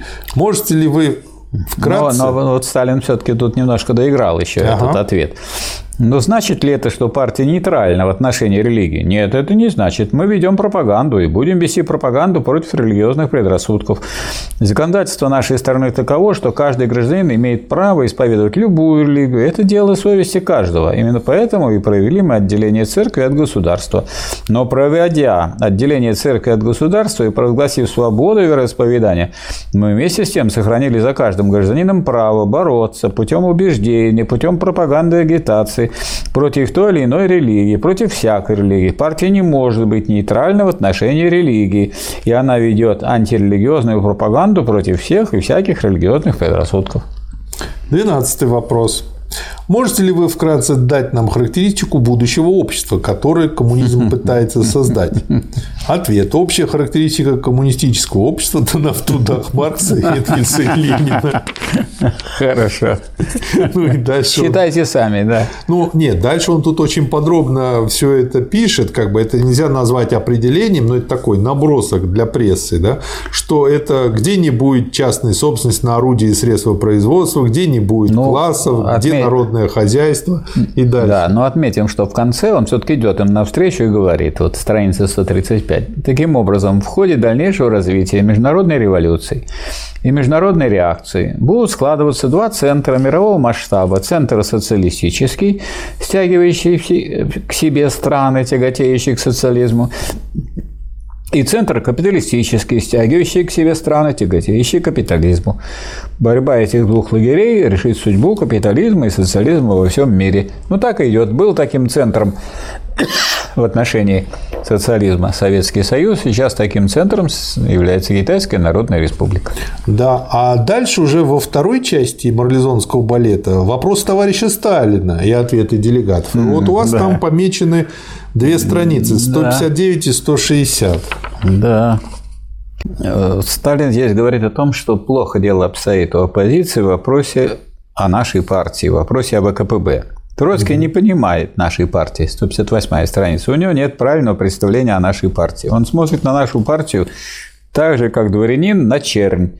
Да. Очень точно. Или как бюрократ на подчиненных. Иначе бы он не утверждал, что миллионные партии ВКПБ можно захватить власть узурпировать власть отдельным лицам, это в кавычках, отдельным руководителям, и захватить в кавычках власть у миллионной партии, проделавшей три революции и потрясающей ныне основы мирового империализма, вот до какой глупости договорился Троцкий.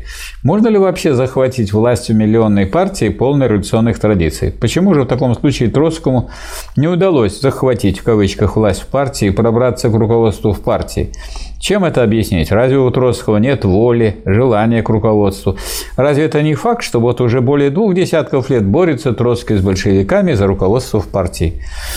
Разве он не менее... Почему не удалось захватить власть партии? Разве он менее крупный оратор, чем нынешние лидеры нашей партии? Не вернее ли будет сказать, что как оратор Троцкий стоит выше многих нынешних лидеров да. нашей партии? Чем объяснить в таком случае, что Троцкий, несмотря на его ораторское искусство, несмотря на его волю к руководству, несмотря на его способности, оказался отброшенным прочь от руководства Великой партии, называемой ВКПБ?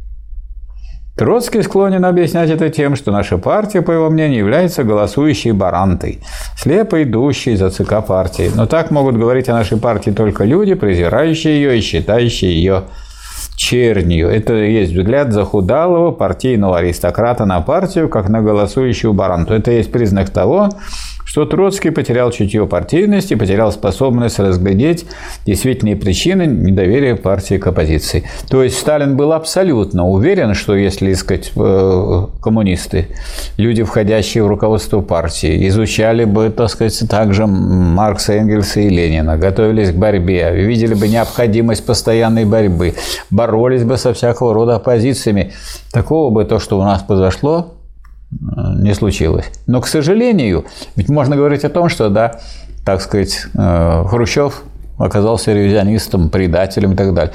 Но масса людей, которая была на съезде, она себя показала не бойцами. Я сейчас смотрю, э, по мере изучения и продвижения, было в то время очень много подборок. Ну, допустим, Сталина по позиции, там, Ленина об этом, по разным вопросам. Да.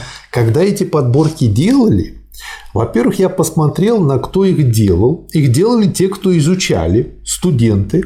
И мало того, если сейчас ну, по вашему совету я погуглил, значит, э, Ленин, э, Энгельс, Маркс там о, о диалектическом материализме и да. об историческом материализме, да, вылазит на данный момент одна книга в PDF. Маркс, Энгельс, Ленин, Сталин, о диалектическом материализме. Угу. Она где-то страниц на 800, толстенькая. Толстенькая. Вот, и она одна такая, да. А Купить ее в бумажном виде никак нельзя, ну, точнее, она стоит 8-10 тысяч рублей, вся в таком потрепанном виде. Марксизм, ленинизм-то нынче. Подорожал, цене. Да. цене. Вот, но я заказал, и мне вот пришла смс сегодня, что уже пришла за 200 аж рублей купил э, откуда-то издалека, две недели плыло. Все это э, в 80-х годах издано, в одной книге сверстано. Маркс, Энгельс, Ленин без да. Сталина. Да о диалектическом материализме и о историческом вот материализме. Я по ним, я по ним готовился Си, к аспирантским экзаменам. Вот он, она сверстана как одна синенькая, да. большая, там да. тоже много страниц. Но вот обратите внимание, Сталина там нет. Не было. Вот, это не было. Но я вот что думаю. С одной стороны, вот было видно, что люди, э, те, кто изучали, вот то, что мы сейчас делаем, когда те, кто вычитывают Ленина, они потом создают свои каналы информационные, тоже включаются в такую работу, помогают помогающую другим людям разобраться в этом вопросе. То есть и точно так же те, кто это изучали, понимали, что нужно другим помочь, и они создали первую версию этого, которая была со Сталином. Потому что версия без Сталина было видно, что источники ее там. Да. да. Вот. Но а, вот они создали это, и люди, которые начали изучать дальше, они не читали уже глубоко первоисточник, как те, кто создали эту версию, а читали только вот этот цитатник. И постепенно у них понимание становилось все более отрывочным и отрывочным. Почему мы издаем основное? Вот когда многие люди задают, ну а что мешает там взять, прочесть PDF-ку, еще что-то. Ну, во-первых, в PDF-ке большой объем, мы просто уменьшаем объем. Но мы сохраняем историзм, привязку к первоисточнику. И э, если нужно что-то уточнить, человек к соответствующему тому всегда может обратиться. Я бы еще добавил, что э, мы предполагаем, что люди не будут не просто читать, а штудировать, как говорил Ленин. А что такое штудировать? И это значит прочитать, вернуться, выделить главное, выписать, если нужно, подчеркнуть и так далее. То есть это не те работы, которые, так сказать, ну, прочитал и пошел. Mm-hmm. Это те работы, которые заслуживают того, чтобы найти в них, так сказать, вот э, бриллианты и эти бриллианты отгранить. Дело не в том, что они заслуживают, а дело в том, что нормальный человек заслуживает того, чтобы стать человеком развиться. А он может стать человеком только тогда, когда он усвоит это великое учение Маркса, Энгельса, Ленина, Сталина. Да. И да. по этой причине мы и делаем основное. То есть мы не делаем, вот просто в чем минус этих подборок. Они хороши тем, кто основное прошел. И для них эти подборки большая помощь в работе по как бы срезам, по запросам. Я хочу сказать вам, Но что, начинать вот, с них нельзя. что вот эти подборки, они в другой обстановке создавались. Когда начался у нас вот, вот этот период контрреволюции, угу. период э, господства ревизионизма, Значит, некоторые товарищи на разных постах находящиеся, они э, выступили с, с, и, и подготовили некоторые публикации, которые помогали разобраться, что происходит. В частности, скажем, заведовал сектором теории революции в Институте марксизма-ленизма при ЦК КПСС Станислав Васильевич Александров. Он выпустил сборник «Маркс, Энгельс, Ленин о диктатуре пролетариата». Такой красный сборник. Как раз вот только они ее убрали, он ее выпустил. Раз. Второе, значит, синий сборник «Маркс, Энгельс, Ленин» о борьбе с контрреволюцией. Я в это время значит, рецензировал эти сборники и в журнале «Молодая гвардия» их так сказать, публиковал. А журнал «Молодая гвардия» возглавлялся Анатолием Ивановым, известным писателем, «Тени исчезают в полдень». Вот, и э, сказать, другие, так сказать, его работы всем известные. И вот э, там тираж был миллион двести тысяч. И вот миллион двести тысяч рецензий этого было. То есть это, так сказать, был элемент борьбы против этого ревизионизма, причем такой борьбы теоретической и политической. Более того, значит, в самом правительстве был товарищ Ваганов, который занимался, можно сказать, так сказать, такими вопросами историческими. И вот э, Ваганов подготовил книгу «Правый уклоном ВКПБ и его разгром». Написано не про Ленина вроде, а про Сталина. Ну, как раз он написал «Правый клон ВКПБ» и его разгром, то это была вот книжка. То есть я хочу сказать, что вот в это самое тяжелое время, сейчас как бы это безразлично воспринимается, дескать, ну да, занимайтесь, читайте, хотите Гегеля, хотите Ленина, хотите Маркса, у нас вот, все. Михаил Васильевич, я вот в чем считаю и ошибка была, которая помогла троцкистам взять верх в том, что уже вот те, кто составляли эти сборники, люди были разобравшиеся в вопросе. Да, но это уже было после того, как да, взяли. Но То смотрите. есть это, это означает, что люди после того, как уже мы получили, потерпели поражение, они начали заново борьбу. Они начали заново. Да. И хорошо, что они ее сделали. От нее большая польза для да. тех, кто изучил глубоко. Но это авангард. Да. И получается, вот авангард получает способ анализа, понимания более, еще более глубокого, а вот общая масса, она так и не получила. Значит, если мы получим социалистическое общество снова, и построено. Если у нас это будет эти основные позиции идейные знать маленькие... То чтение Ленина малень... будет вводиться в школе. Вместо Льва Толстого. Я думаю, что вопрос не в том, что будет вводиться, что знание Маркса, марксизма, ленинизма должно быть, так сказать, широчайшим образом распространено. В противном случае сам этот социализм устоять не может. Конечно. Вот я к чему веду. То есть, получается, вот э, мы просто сейчас, благодаря тому, что уже э, были совершены эти ошибки и работа над да. ними, нам понятно, что нужно как раз-таки вот это вот основное и делать это основное максимально доступным да. для масс в разных да. форматах. Так что Надо, чтобы работает. массы стремились, так сказать, сами к этому, тем более, что ну, сказать, что он вообще недоступен, это уж никак нельзя. Ой, ну это глупости, да. Да. А, следующий очень, как всегда, хороший материал. Троцкистская позиция прежде и теперь. Это какая страница? 172 страница. Речь на заседании Объединенного пленума ЦК и ЦКК ВКПБ 23 октября 2027 года. Да, у меня только маленькое на 172 замечание. Да, сейчас, сейчас скажете. И первый его раздел – мелкие вопросы. Тут вот на 172 странице угу. Сталин спрашивает, почему ругает Сталина? Почему ругает Сталина? У меня времени мало, поэтому я буду говорить по отдельным вопросам. Прежде всего, о личном моменте. Вы слышали здесь, как старательно ругает оппозиционеры Сталина, не жалея сил. Угу.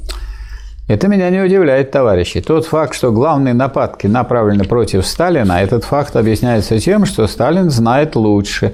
Может быть, чем некоторые наши товарищи все плутни оппозиции. Надуть его, пожалуй, не так-то легко. И вот они направляют удар, прежде всего, против Сталина. Что ж, пусть ругается на здоровье. Ну и что, так сказать, произошло на 20-м съезде?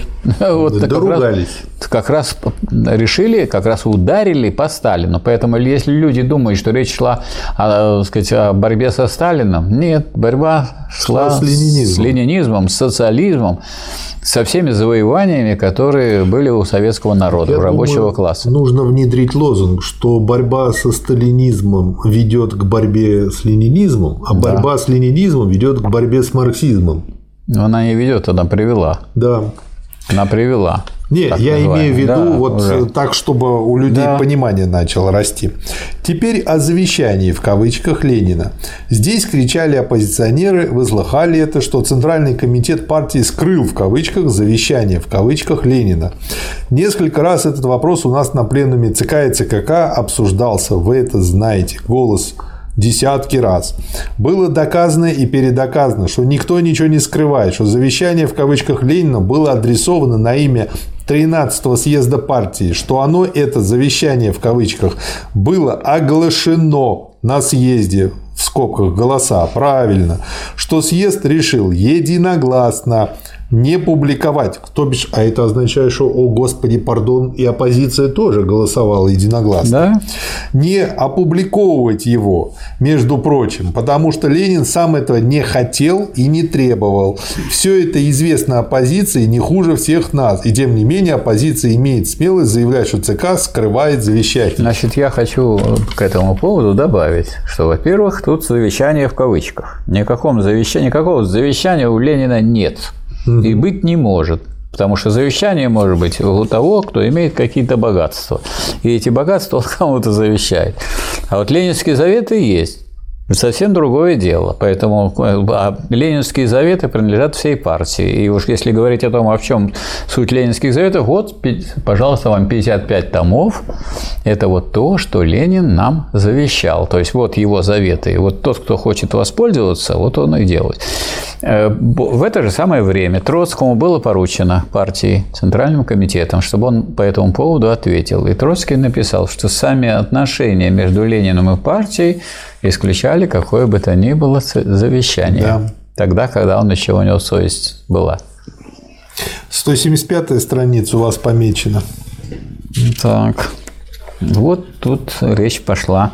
Угу. На, вы помните, что в хрущевские годы все время обвиняли Сталина в грубости. Угу. в грубости угу. и так далее. Вот.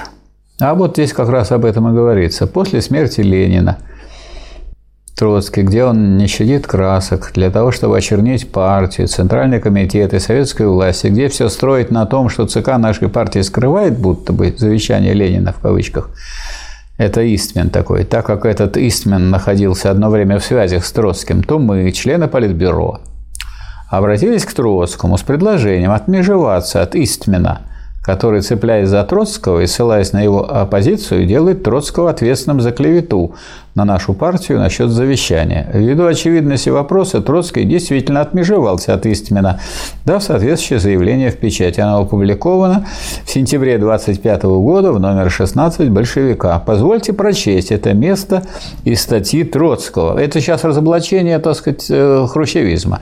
Насчет того, скрывает ли партия ее ЦК завещание Ленина или не скрывает. Цитирую статью Троцкого. В нескольких местах книжки Истмен говорит о том, что ЦК скрыл в кавычках от партии ряд исключительно важных документов, написанных Лениным. Это везде, это я слышал, мне даже надоело это слушать, все это глупости. В последний период его жизни, дело касается писем по национальному вопросу, так называемого завещания и прочее, это нельзя назвать иначе, как клеветой на ЦК нашей партии. Пишет кто? Троцкий. Курсив Сталина здесь. Из слов Истмена можно сделать тот вывод, будто Владимир Ильич предназначал эти письма, имевшие характер внутри организационных советов для печати. На самом деле это совершенно неверно. Владимир Ильич со времени своей болезни не раз обращался к руководящим учреждениям партии, ее съезду с предложениями, письмами и прочее. Все эти письма и предложения, само собой разумеется, всегда доставлялись по назначению, доводились до сведения делегатов 12 и 13 съездов партии и всегда, разумеется, оказывали надлежащее влияние на решение партии. Если не все эти письма напечатаны, то потому, что они не предназначались их автором для печати. Никакого завещания Владимир Ильич не, не оставлял, и самый характер его отношения к партии, как и характер самой партии, исключали возможность такого завещания. Под видом завещания, в кавычках, в эмигрантской и иностранной буржуазной и меньшевистской печати упоминается обычно в искаженном до неузнаваемости виде одно из писем Владимира Ильича, заключавших все советы организационного порядка. 13-й съезд партии внимательнейшим образом отнесся и к этому письму, как ко всем другим, и сделал из него выводы применительно к условиям и обстоятельствам момента. Всякие разговоры о скрытом или нарушенном завещании представляют собой злостный вымысел и целиком направлены против фактической воли Владимира Ильича и интересов созданной им партии. Смотри статью Троцкого по поводу книги Истмана «После смерти Ленина». Что из этого следует? Из этого следует, что Хрущев Троцкий прекрасно ху... все знал. Нет, что Хрущев хуже Троцкого. Хуже. Хуже. Вот это Троцкий написал. Троцкий, конечно, такой секой, он отступник там, он предатель ленизма, но некоторые вот такие вещи, которые связаны с фактическими моментами, он по поручению ЦК честно это исполнил. Так даже и это даже, так сказать, исказили. Дальше, Михаил Васильевич, 177 страница да. у вас еще выделены. 177. Там как раз хорошо очень. А, а вот тут, э, поскольку оппозиция старается ковырять так называемым завещанием Ленина, так называемым, то, что везде э, Сталин в кавычках, вот когда сейчас вот говорят э, и не, не указывают, что тут кавычки, а ведь кавычки много может сказать, да. сказать, сказать умник, а в скобках, а в кавычках умник Поэтому это дурачок. Надо читать, а читать. не только слушать. Но стоит только прочесть это завещание в кавычках, чтобы понять, что козырять им нечем. Наоборот, завещание в кавычках Ленина убивает нынешних лидеров оппозиции. В самом деле, это факт, что Ленин в своем завещании обвиняет Троцкого в небольшевизме. Прямо так и написано – небольшевизм. Это каждый может открыть соответствующий том и прочитать. А насчет ошибки Каменева и Зиновьева во время октября говорит, что ошибка – это не является случайностью.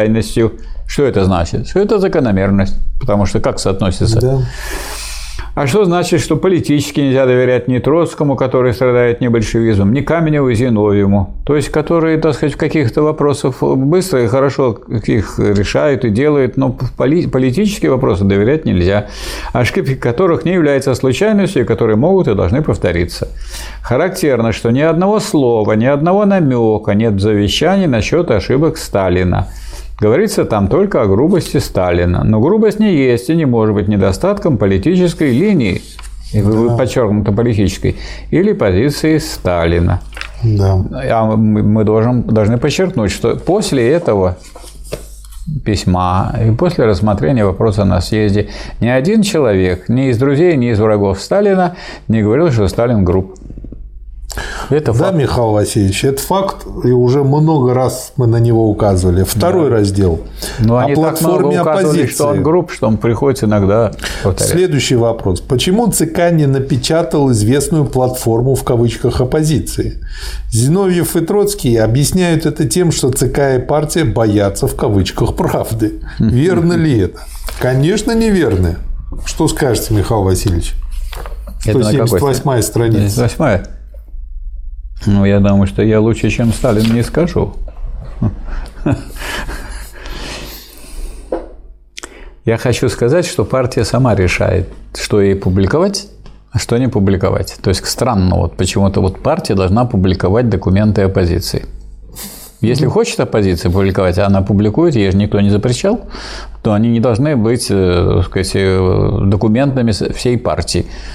Если оппозиция хочет бороться, ей рот не закрывали, наоборот. Ну, это видно из выступлений Сталина, что ей дали возможность высказать все, чтобы их позиции были ясны. Но э, чтобы заниматься пропагандой позиции э, да. оппозиции, вот я думаю, такую задачу нельзя поставить перед руководством партии. Это слишком много. В той же резолюции 10 съезда единственной, написанной рукой Ленина, страница 180, говорится, что съезд предписывает немедленно распустить все без образовавшиеся на той или иной платформе группы, что неисполнение этого постановления съезда должно вести за собой безусловно немедленное исключение из партии. Да. Ну и, наконец, платформа, в кавычках, оппозиции содержит такие клеветы на партию, которые, если бы они были опубликованы, нанесли бы и партии, и нашему государству непоправимый вред. Ну вот и ответ. Да. Третий раздел. Ленина, дискуссии и оппозиции вообще. Страница 81.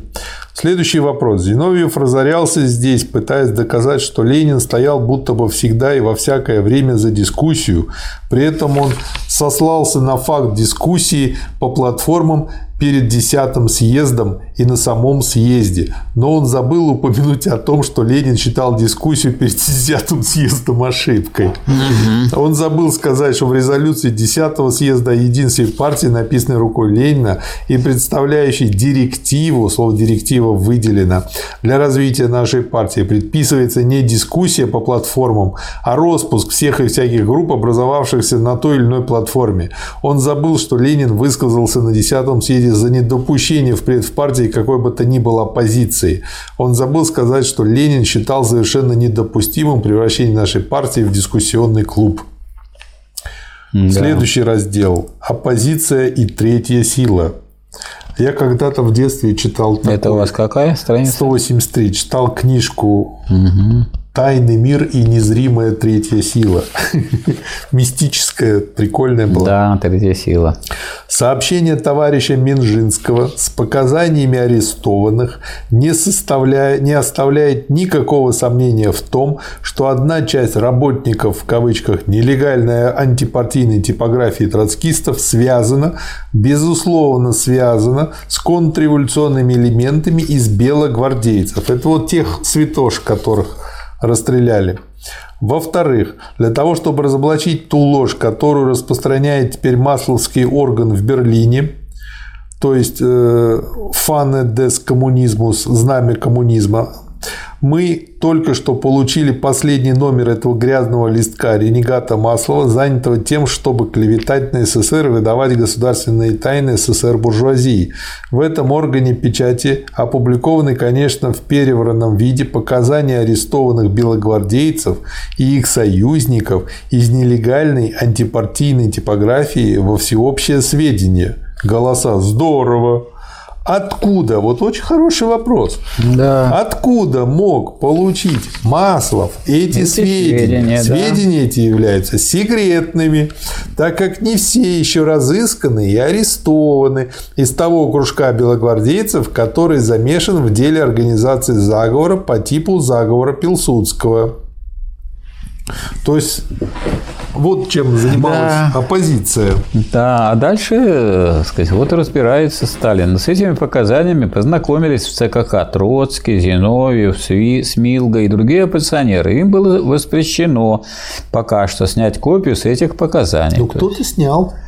Но они, видимо, все-таки сняли копию и постарались переслать Маслову. Но что значит передать эти сведения Маслову для публикации? Это значит дать предостережение тем белогвардейцам, которые еще не разысканы и не арестованы, дать предостережение о том, что большевики намерены их арестовать. Да, и на странице 185 у вас помечено.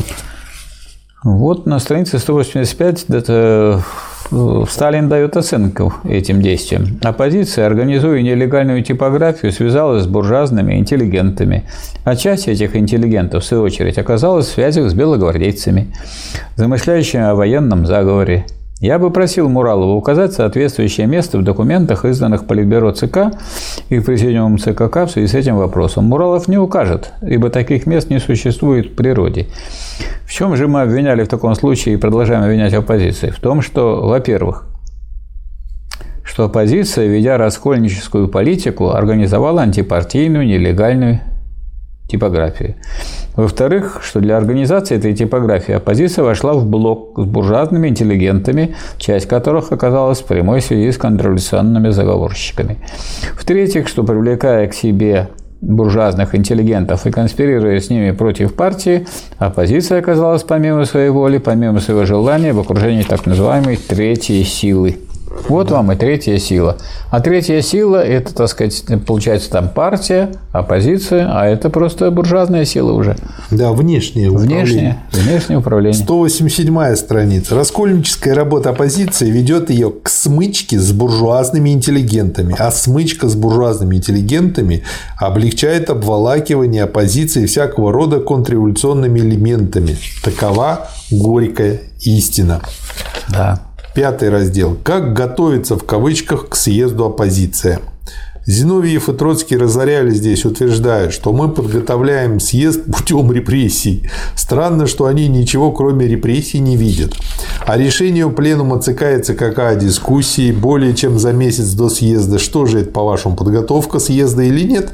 Обратите внимание, Марат Сергеевич, что у нас ничего, кроме репрессий, вот эти э, вульгарные антисталинисты и не видят.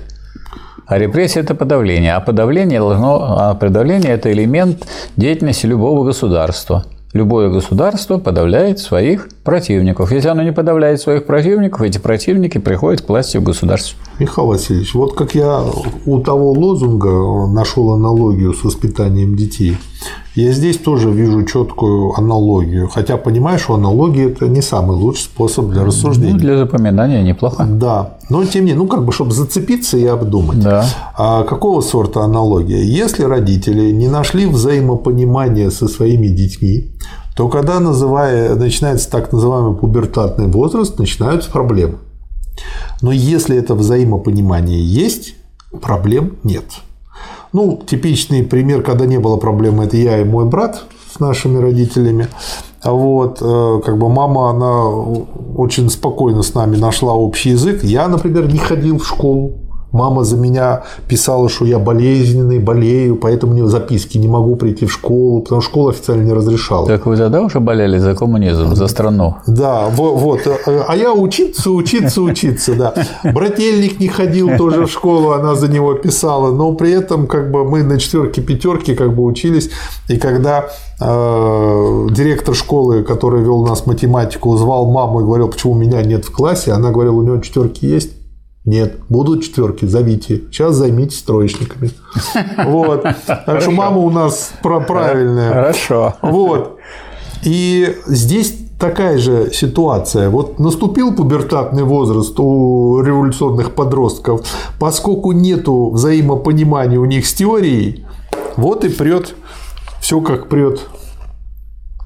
Да. А, значит, э, в общем, Поэтому и да, и почему у меня аналогия возникла. Вот такие подростки пубертатные, с которыми нет взаимопонимания, они все время обвиняют родителей, что те им не дают ничего делать. В общем, сплошные репрессии родительские. И вот здесь точно та же эмоция. А дело в том, что эти люди и сделать-то ничего не могут. Они против этого возражать могут, а сделать-то они не могут. Перечить да, могут, но делать нет. Да. Почему? Потому что так же, как подростки недоучены, не, не знают, недопонимают.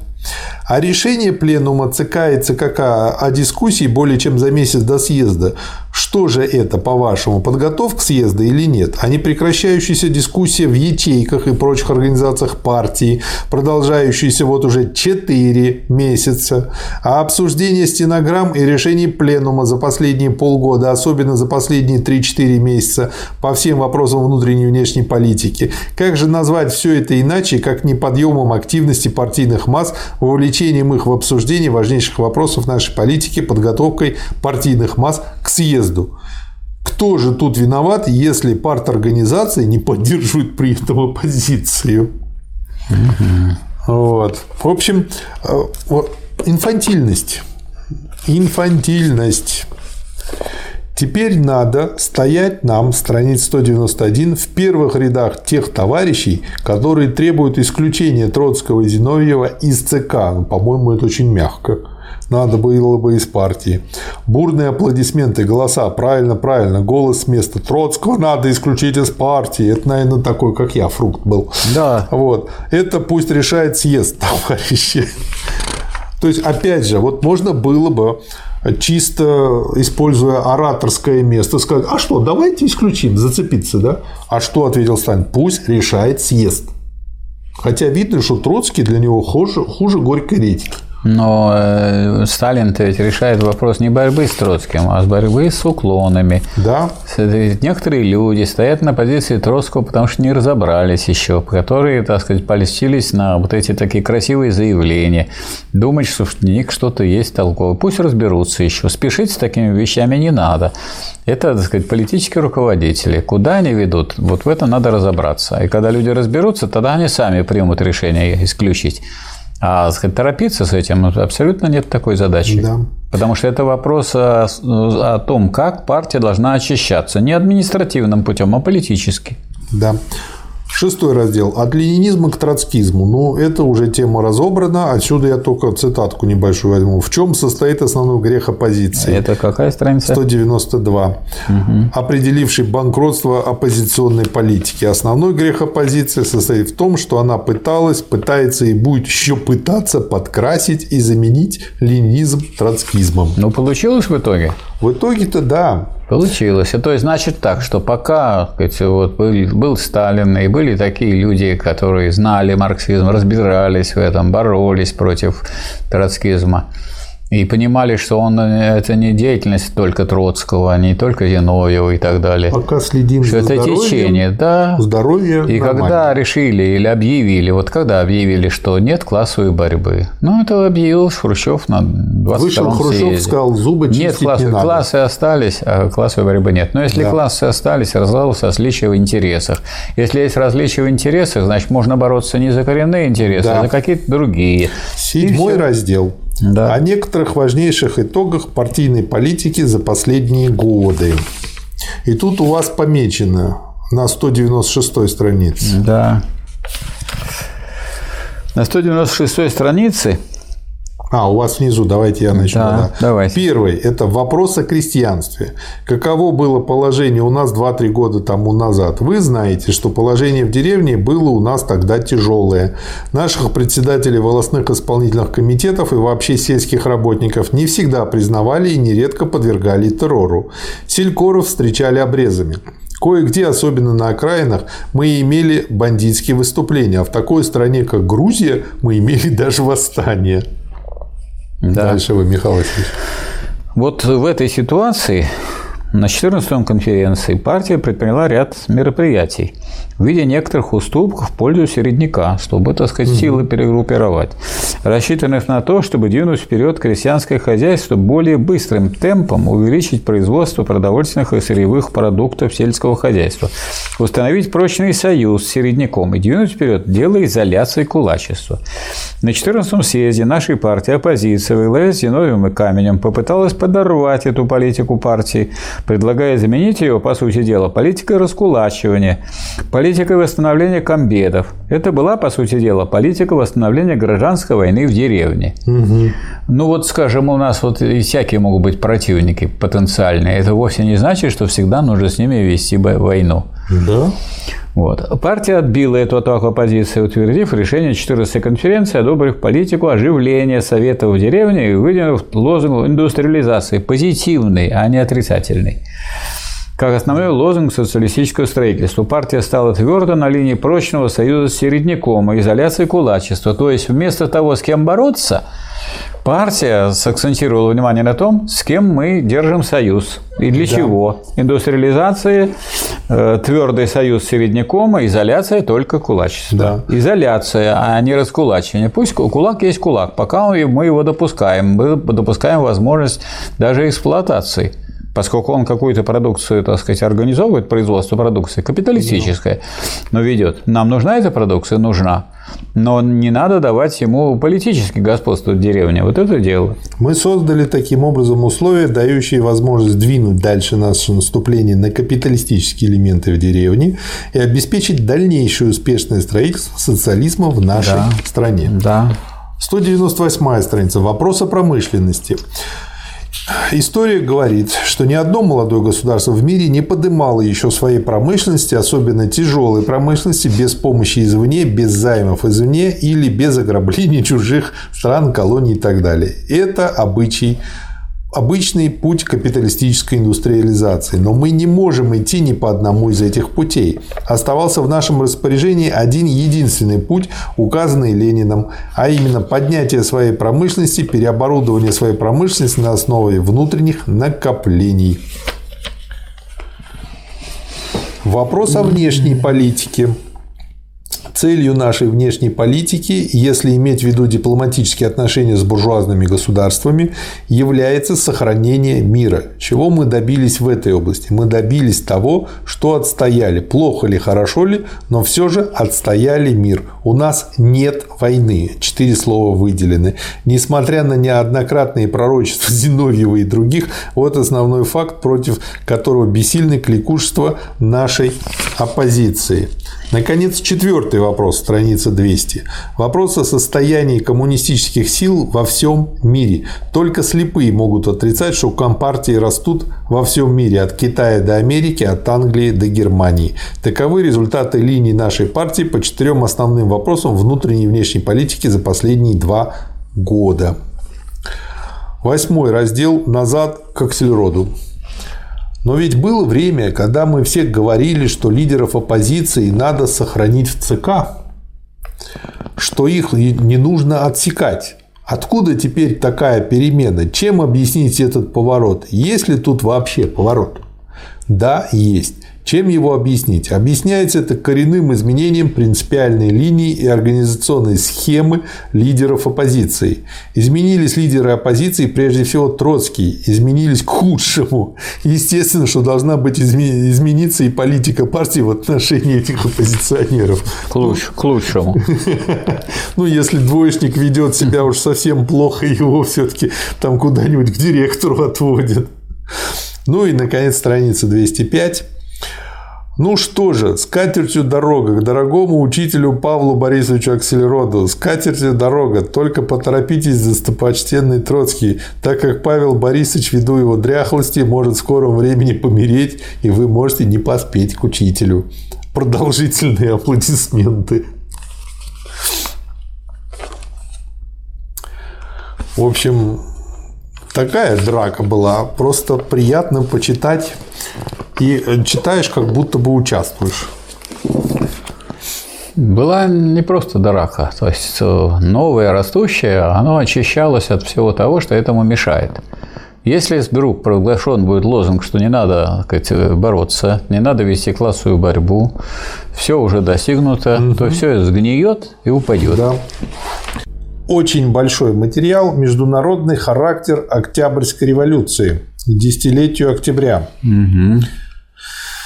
Октябрьская революция отличается от всех этих э, предыдущих революций принципиально. Слово принципиально выделено.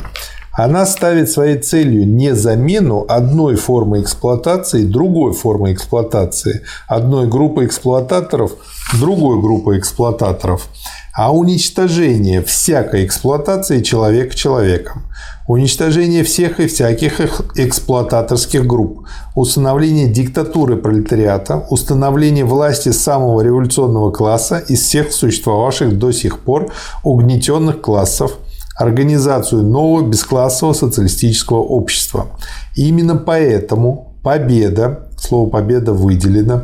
Октябрьская революция означает коренной перелом в истории человечества, коренной перелом в исторических судьбах мирового капитализма, коренной перелом в освободительном движении мирового пролетариата, коренной перелом в способах борьбы и в формах организации, в быту и традициях, в культуре и идеологии эксплуатируемых масс всего мира.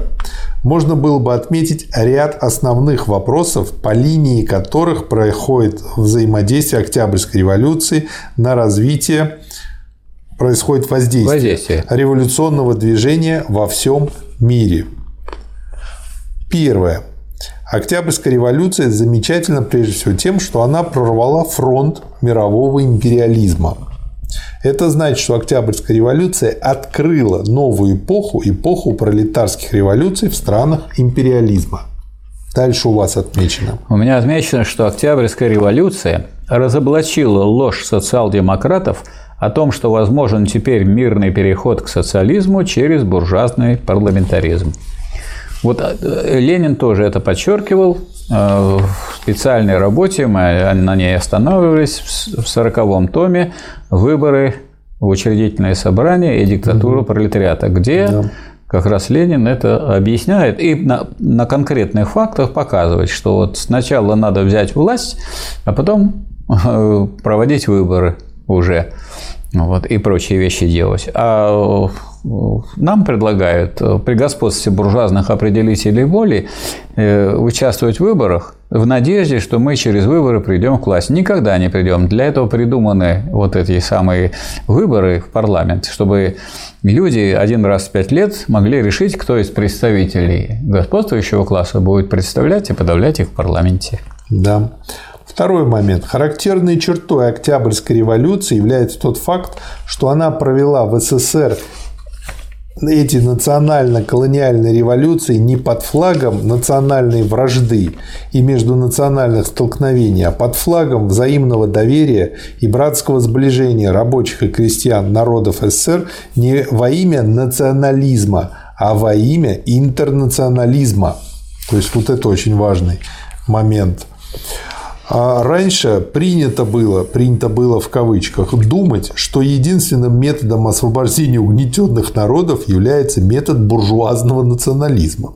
Метод отпадения наций друг от друга, метод их разъединения, метод усиления национальной вражды между трудящимися массами различных наций. Теперь эту легенду нужно считать опровергнутой. Одним из важнейших результатов Октябрьской революции является тот факт, что она нанесла этой легенде смертельный удар, показав на деле возможность и целесообразность пролетарского интернационального метода освобождения угнетенных народов как единственно правильного метода, показав на деле возможность и целесообразность братского союза рабочих и крестьян самых различных народов на началах добровольности и интернационализма. Наступила эра освободительных революций, колониях и зависимых странах, эра пробуждения пролетариата этих стран, эра его гегемонии и революции. Страница 245. Третье. Бросив семена революции как в центре империализма, так и в его тылы, ослабив мощь империализма в метрополиях и расшатав его господство в колониях, Октябрьская революция поставила тем самым вопрос под вопрос самое существование мирового капитализма в целом. Единый революционный фронт пролетариев угнетенных народов всех стран против империализма был создан благодаря этому. И наступила, по сути дела, эра крушения капитализма. Четвертое. Октябрьскую революцию нельзя считать только революцией в области экономических и общественно-политических отношений. Она есть вместе с тем революция в умах, революция в идеологии рабочего класса. Раньше, до победы диктатуры пролетариата, социал-демократия могла щеголять флагом марксизма, не отрицая открыто идеи диктатуры пролетариата, но и не делая ничего, абсолютно ничего для того, чтобы приблизить осуществление этой цели. При этом понятно, что такое поведение социал-демократии не создавало никакой угрозы для капитализма. Тогда, в тот период, социал-демократия формально сливалась или почти сливалась с марксизмом. Теперь, то есть это еще тоже заслуга нашей революции, а значит и ленинизма, после победы диктатуры пролетариата, когда все увидали воочию, к чему ведет марксизм и что может означать его победа, социал-демократия уже не может щеголять флагом марксизма, не может кокетничать с идеей диктатуры пролетариата, не создавая известной опасности для капитализма. Нынешняя, нынешний социал-демократизм есть идейная опора капитализма. Невозможно покончить с капитализмом, не покончив с социал-демократизмом в рабочем движении. Наступила эра господства ленинизма и третьего интернационала. По-моему, вот очень, это очень краткое, важно, да, но да. все просто на 100%. 15 съезд ВКПБ 2-19 декабря 27 года. Как всегда, боевой материал. Политический отчет Центрального комитета 3 декабря. Наша страна, товарищи, живет и развивается в обстановке капиталистического окружения. Вот почему я полагаю, что отчет ЦК должен быть начат с обрисовки международного положения нашей страны. И поэтому первый раздел – нарастающий кризис мирового капитализма и внешнее положение СССР. Первый пункт этого раздела – экономика мирового капитализма и обострение борьбы за внешние рынки. Основной факт в этой области, товарищи, состоит в том, что производство капиталистических стран за эти два года, за отчетный период перевалило за довоенные нормы, пошло дальше довоенных норм. Ну и он приводит здесь конкретные цифры, как принято говорить. Отмечу, что капитал преуспел не только по линии роста продукции, так же как и по линии торговли, но и в области улучшения техни- техники производства, в области технического прогресса, в области рационализации производства. Причем все это повело к дальнейшему усилению крупнейших трестов и к организации новых мощных монополистических картелей. Означает ли все это, что тем самым стабилизация капитализма стала прочной, устойчивой? И дальше вот диалектический вывод. Конечно, нет. Из частичной стабилизации вырастает усиление кризиса капитализма. Нарастающий кризис разваливает стабилизацию. Такова диалектика развития капитализма в данный исторический момент. Наиболее характерным в этом росте производства и торговли мирового капитализма является тот факт, что развитие идет неравномерно. Это вот как раз-таки опора на открытый Лениным закон, как я понимаю. Mm-hmm. Дальше он приводит некоторые цифры, которые показывают эту неравномерность. Противоречие между ростом производственных возможностей и относительной слабостью рынков легло в основу того факта, что проблема рынков является теперь основной проблемой капитализма. Обострение проблемы рынков сбыта вообще, обострение проблемы внешних рынков в особенности – обострение проблемы рынков для вывоза капитала в частности. Таково нынешнее состояние капитализма. Недогрузка заводов и фабрик становится обычным явлением. Усиление таможенных преград лишь подливает масло в огонь. Капитализму становится тесно в рамках нынешних рынков и сфер влияния. Мирные попытки разрешения проблемы рынков не дали и не могли дать результатов. Мирный путь разрешения проблемы рынков остается для капитализма закрытым. Остается единственный для капитализма выход в кавычках – новый передел колоний и сфер влияния путем силы, путем военных столкновений, путем новых империалистических войн. То есть получается, что вроде бы стабилизация это есть, но с другой стороны из-за закона неравномерности развития да. мы можем сделать такой очень хороший прогноз. Второй пункт, второй параграф. Международная политика капитализма и подготовка новых империалистических войн. Здесь очень подробно все это описывается, только вот несколько цитат. Страница 281. Раньше рост вооружений оправдывали наличием вооруженной с ног до головы Германии. Теперь это оправдание в кавычках отпадает ввиду разоружения Германии. Разве не ясно, что рост вооружений диктуется неизбежностью новых империалистических войн между державами, что дух войны является основным содержанием духа Лакарна? Ну, это по поводу договоренности в Локарно, которые пытались выдать за то, что вот теперь уже как бы нашли Дальше, на мой взгляд, очень глубокая цитата. «Ни одна капиталистическая страна не может вести серьезные войны, не укрепив предварительно свой собственный тыл, не обуздав своих в кавычках рабочих, не обуздав своих в кавычках колоний. Отсюда постепенная фашизация политики буржуазных правительств. То есть корень фашизма виден очень хорошо. Нетрудно понять, что этот зверский нажим фашизированных правительств не мог остаться без ответного движения со стороны угнетенных народов. Великие народные революции никогда вообще не побеждают до конца в первом туре своих выступлений. Они растут и укрепляются в порядке приливов и отливов. Так было везде, в том числе и в России. Так будет в Китае. Мы живем накануне нового революционного подъема, как в колониях, так и в метрополиях. Из стабилизации вырастает новый революционный подъем. Вот вывод, который может сделать диалектик только. Четвертый э, пункт, параграф. Капиталистический мир и СССР.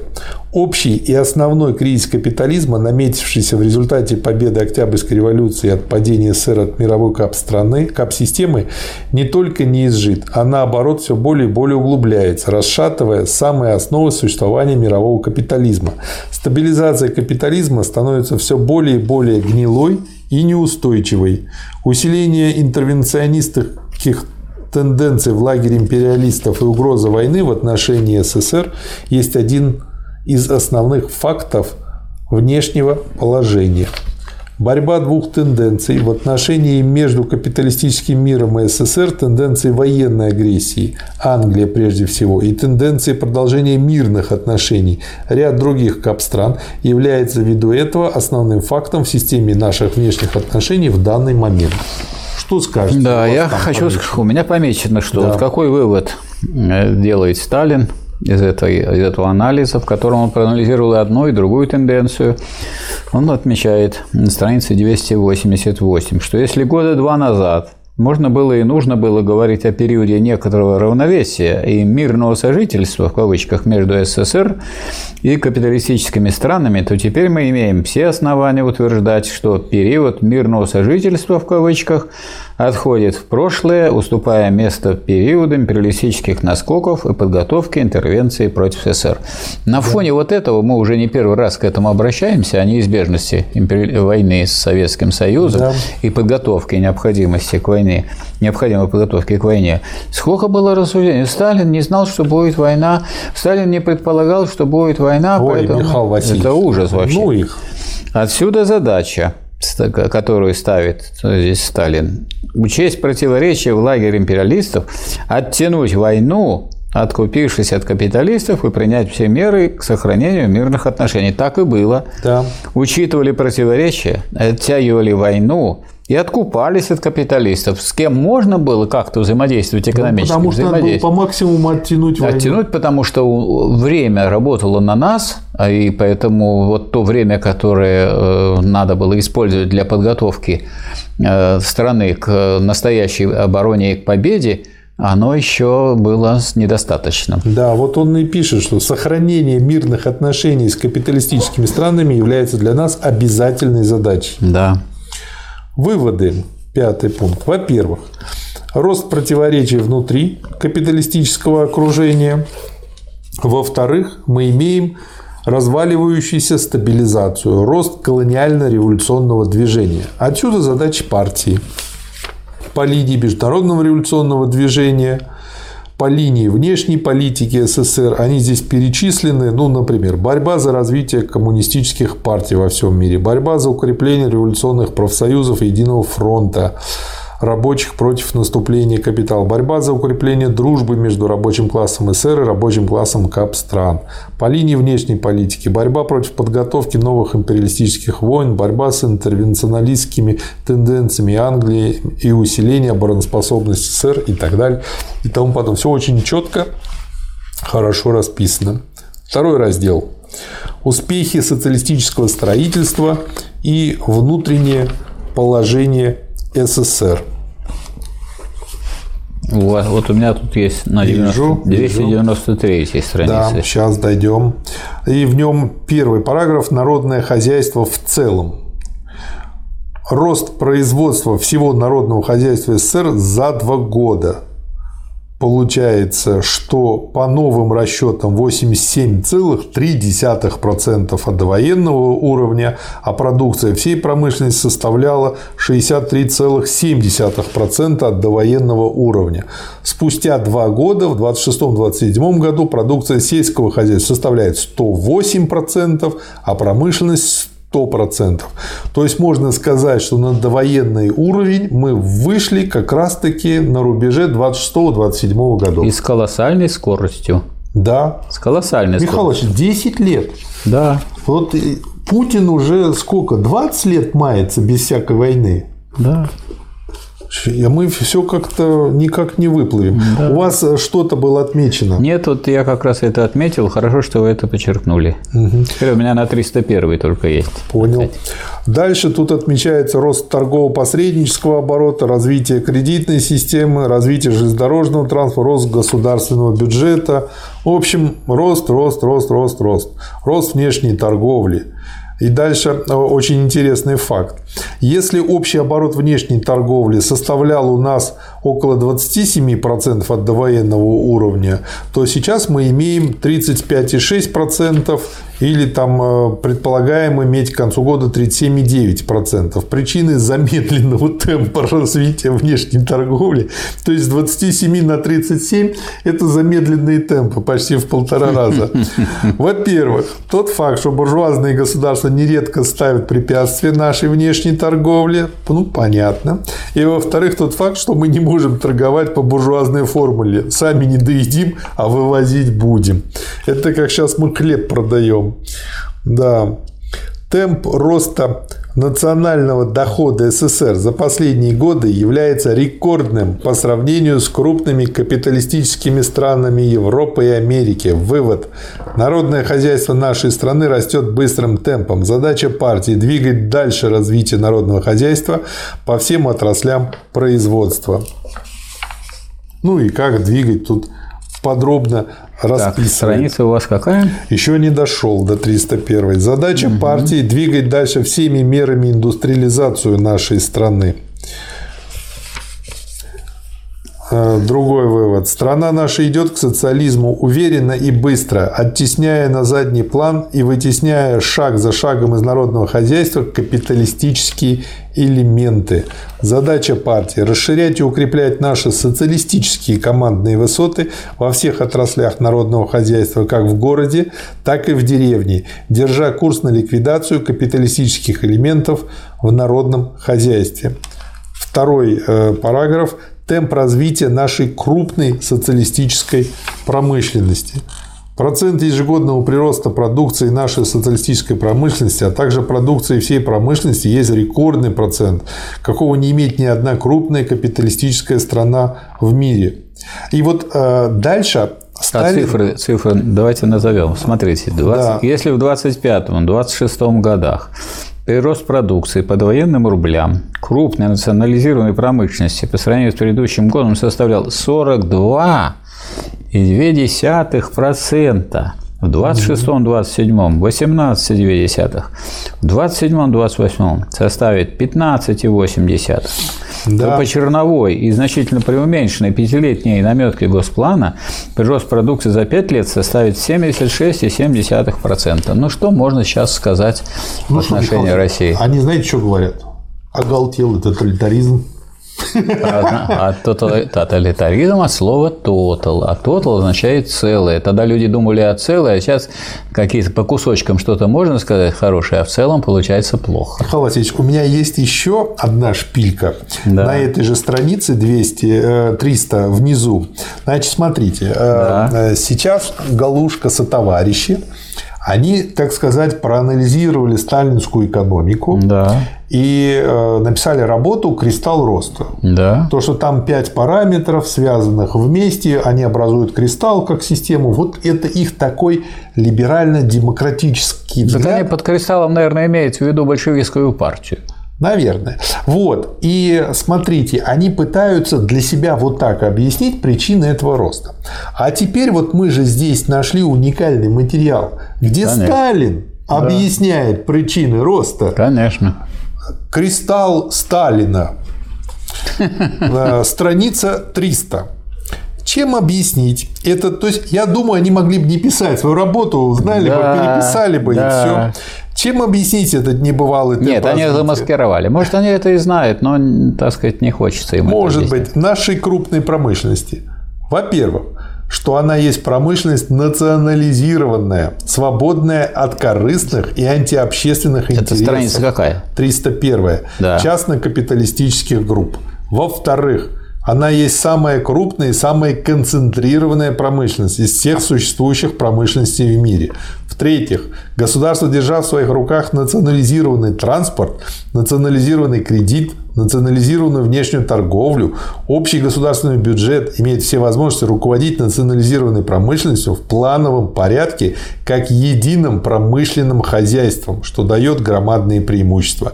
В-четвертых, национализированная промышленность как самая крупная и самая мощная промышленность имеет все возможности проводить политику неуклонного снижения себестоимости. В-пятых, снижение отпускных цен и удешевление да. своей продукции, расширяя тем самым рынок для своей продукции. Да.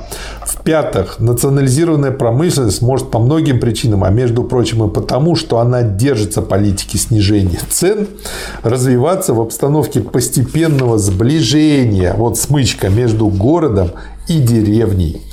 Тем, наконец, что национализированная промышленность опирается на рабочий класс как на гегемона всего нашего развития.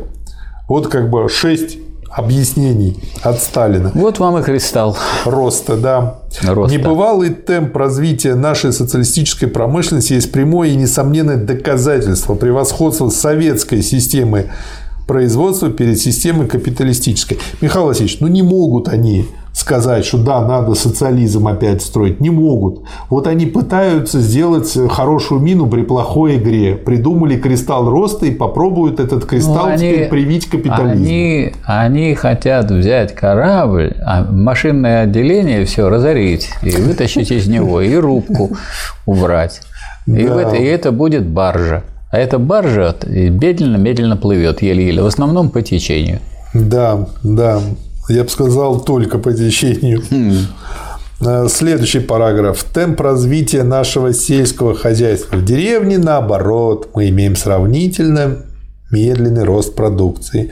И дальше он объясняет, опять же, и показывает, что в промышленности социалистический По элемент удается да. быстро, а в деревне нет. В этом и причина медленного развития. Да. То есть это как бы э, очень четко показывает, что нужно делать, как еще один да, аргумент современным вот, товарищам. На четвертой и пятой странице, 304 305 да. говорится, объясняется это как чрезмерной отсталостью нашей сельскохозяйственной техники и слишком низким уровнем культурного состояния деревни, так и особенно тем, что наше распыленное сельскохозяйственное производство не имеет тех преимуществ, которыми обладает наша крупная, объединенная, национализированная промышленность. Сельскохозяйственное производство, прежде всего, не национализированное и не объединено, а распылено и разбросано по кусочкам. Оно не ведется в плановом порядке и подчинено пока что в огромной своей части стихии мелкого производства. И вот, собственно говоря, вот когда собрали большевики, так сказать, собрала э, партия, собрала государство, все это крупное сельскохозяйственное хозяйство, есть совхозы, есть колхозы, машино-тракторные станции, хрущевская банда стала это все крушить. Машино-тракторные станции разорили, технику продали, так сказать, заставили купить колхозы, разорив сами, сами эти колхозы. Вот, причем нет никакой там совершенно базы, так сказать, это все пришло, привело к падению, а потом начали повышать цены Михаил на продовольствие. Васильевич, Иосиф Виссарионович Владимир Владимировичу здесь совет дает э, поскольку Владимир Владимирович в таком же положении с сельским да. хозяйством, то на вопрос, где же выход, Иосиф да. Виссарионович пишет, да. выход в переходе мелких и распыленных крестьянских хозяйств в крупные и объединенные хозяйства на основе общественной обработки земли в переходе на коллективную обработку земли на базе новой высшей техники. Выход в том, чтобы мелкие и мельчайшие крестьянские хозяйства постепенно, но неуклонно, не в порядке нажима, а в порядке показа и убеждения, это вот и есть сталинский метод, объединять в крупные хозяйства на основе общественной, товарищеской, коллективной обработки земли с применением сельскохозяйственных машин и тракторов, с применением научных приемов интенсификации земледелия. Других выходов, Владимир Владимирович, нет. Да, беда. Да. Страница 309. Задача партии, двоеточие. В связи с этим расширять охват крестьянского хозяйства кооперацией и государственными органами по линии сбыта и снабжения и поставить очередной практической задачей нашего строительства в деревне постепенный перевод распыленных крестьянских хозяйств на рельсы объединенных крупных хозяйств на общественную коллективную обработку земли на основе интенсификации и машинизации земледелия в расчете, что такой путь развития является важнейшим средством ускорения темпа развития сельского хозяйства и преодоления капиталистических элементов в деревне. Что скажете, Михаил Васильевич? Но вот преодоление капиталистических элементов в деревне не должно быть постоянным, так сказать, состоянием гражданской войны. Вот. Угу. Сталин да. пишет, что если мы имеем далее известный рост кулачества в деревне, это минус в балансе нашего хозяйства. Все ли делается для того, чтобы ограничить и изолировать экономическое кулачество? Я думаю, что не все экономически имеется в виду. Угу. Неправы те товарищи, которые думают, что можно и нужно покончить с кулаком в порядке административных мер. Через ГПУ сказал, приложил печать и точка. Угу. Это средство легкое, но далеко не действительное. Кулака надо взять мерами экономического порядка и на основе советской законности. А советская законность не есть пустая фраза. Это не исключает, конечно, применение некоторых необходимых административных мер против кулака, но административные меры не должны заменять мероприятия экономического порядка. Нужно обратить серьезное внимание на извращение партийной линии в области борьбы с кулачеством в практике наших кооперативных органов, особенно по линии сельскохозяйственного кредита. Наши товарищи, видимо, понимают, что политика снижения цен на промтовары является одним из основных рычагов улучшения нашей промышленности, расширения рынка и усиления того самого источника, на базе которого может только развертываться наша индустрия. А это позволяет соответственную помощь оказать э, коллективизации и тем самым усилить деревню в плане борьбы с кулаком экономической. Хорошо, переходим к следующему пункту. Да. Так, следующий пункт. Классы, государственный аппарат, культурное развитие страны. От вопросов о хозяйственном положении страны перейдем к вопросам о политическом положении. Дальше он тут анализирует рабочий класс, показывает цифры. Ну и говорит итог. Несомненно, несомненный подъем материального уровня рабочего класса в целом. Задача партии – продолжать линию на дальнейшее укрепление материального и культурного положения рабочего класса, на дальнейшее повышение зарплаты рабочего класса. Потом анализирует крестьянство, опять же, цифры, доходы и так далее и тому подобное. Итог. Улучшение материального положения основных масс крестьянства. Задача партии продолжать линию на дальнейшее улучшение материального и культурного положения основных масс крестьянства и прежде всего крестьянской бедноты, укреплять союз рабочего класса с крестьянством, поднимать авторитет рабочего класса и его партии в деревне. Третье. Новая буржуазия. Точка. Интеллигенция. Опять же анализируется. И вывод. Наряду с ростом недовольства среди известных слоев интеллигенции мы имеем факт смычки трудовой интеллигенции с рабочим классом. Вот это очень важно. Это, Задача это вы на какой странице? 319. А, Задача тут, партии тут, состоит в том, чтобы продолжать линию на изоляцию новой буржуазии и укрепить смычку рабочего класса с трудовой советской интеллигенцией города и деревни. Вот я хотел бы Давайте. акцентировать немножко на том, что как вот здесь уже боролись угу. с новой буржуазией. То есть вот был период, когда проводилась национализация, когда устанавливались нормы, так сказать, хозяйствования, порядок и так далее. А дальше, а дальше шла борьба экономическая. Да. Я говорил выше о росте нашего народного хозяйства, страница 317. Я говорил о росте нашей промышленности, о росте социалистических элементов народного хозяйства, о падении удельного веса частника, о вытеснении мелких торговцев. Ну, что это значит? Это значит, что если наша промышленность и наши торговые органы растут, то десятки тысяч мелких и средних капиталистических капиталистов разоряются. То да. есть они разоряются, никто их не запрещает, никто их не уничтожает. Тысячи. А сколько мелких промышленников пролетаризировалось? Тысячи. А сколько служилого элемента освобождено при сокращении штатов нашего государственного аппарата? Сотни и тысячи. Вот отсюда и вывод, так сказать, что э, прежде всего экономически решались mm-hmm. эти вопросы. Да. Следующий. Э, Г. Государственный аппарат и борьба с бюрократизмом. Здесь да. что мы имеем? Борьба с элементами бюрократизма необходима, и она, эта задача, будет стоять перед нами все время, пока имеется у нас государственная власть, пока существует государство. Это тот факт. Это теоретический вопрос. Угу. То есть не так обстоит дело, что ура, мы побороли бюрократизм. Вы не можете побороть бюрократизм. Вот Ленин писал, что это не нарыв, который можно просто вырезать, а это болезнь, которую нужно долго лечить. И лечится она всеобщим участием в управлении. Разве можно было сказать, что все участвуют в управлении? и трудящиеся города, и трудящиеся деревни. Поэтому и стоял пункт в программе партии, который выбросил Хрущев со своей ревизионистской группой, что в дальнейшем при э, общем росте производительности труда переход к шестичасовому рабочему дню с обязательством 2 часа уделить обеспечению э, сказать, обучению военному профессиональному искусству и практическому обучению на деле без особого вознаграждения – управлению. Мне очень нравится цитата. Ленин был тысячу раз прав, когда говорил, без аппарата мы бы давно погибли. Без систематической и упорной борьбы за улучшение аппарата мы погибнем до создания базы социализма. Хорошо. Да. Вот, мне очень понравилось, он тут цитирует рабочего, столкнувшегося с бюрократизмом, письмо его. Вот, и рабочий пишет, значит, везде, куда меня назначали, я старался оправдать оказанное мне доверие. Но вот это выдвижение, которое сыграло со мной злую шутку, я никогда не забуду. Меня облили грязью. Мое желание вывести все на чистую воду так и осталось желанием. Ни завком, ни завод управления, ни ячейка меня и слушать не хотели.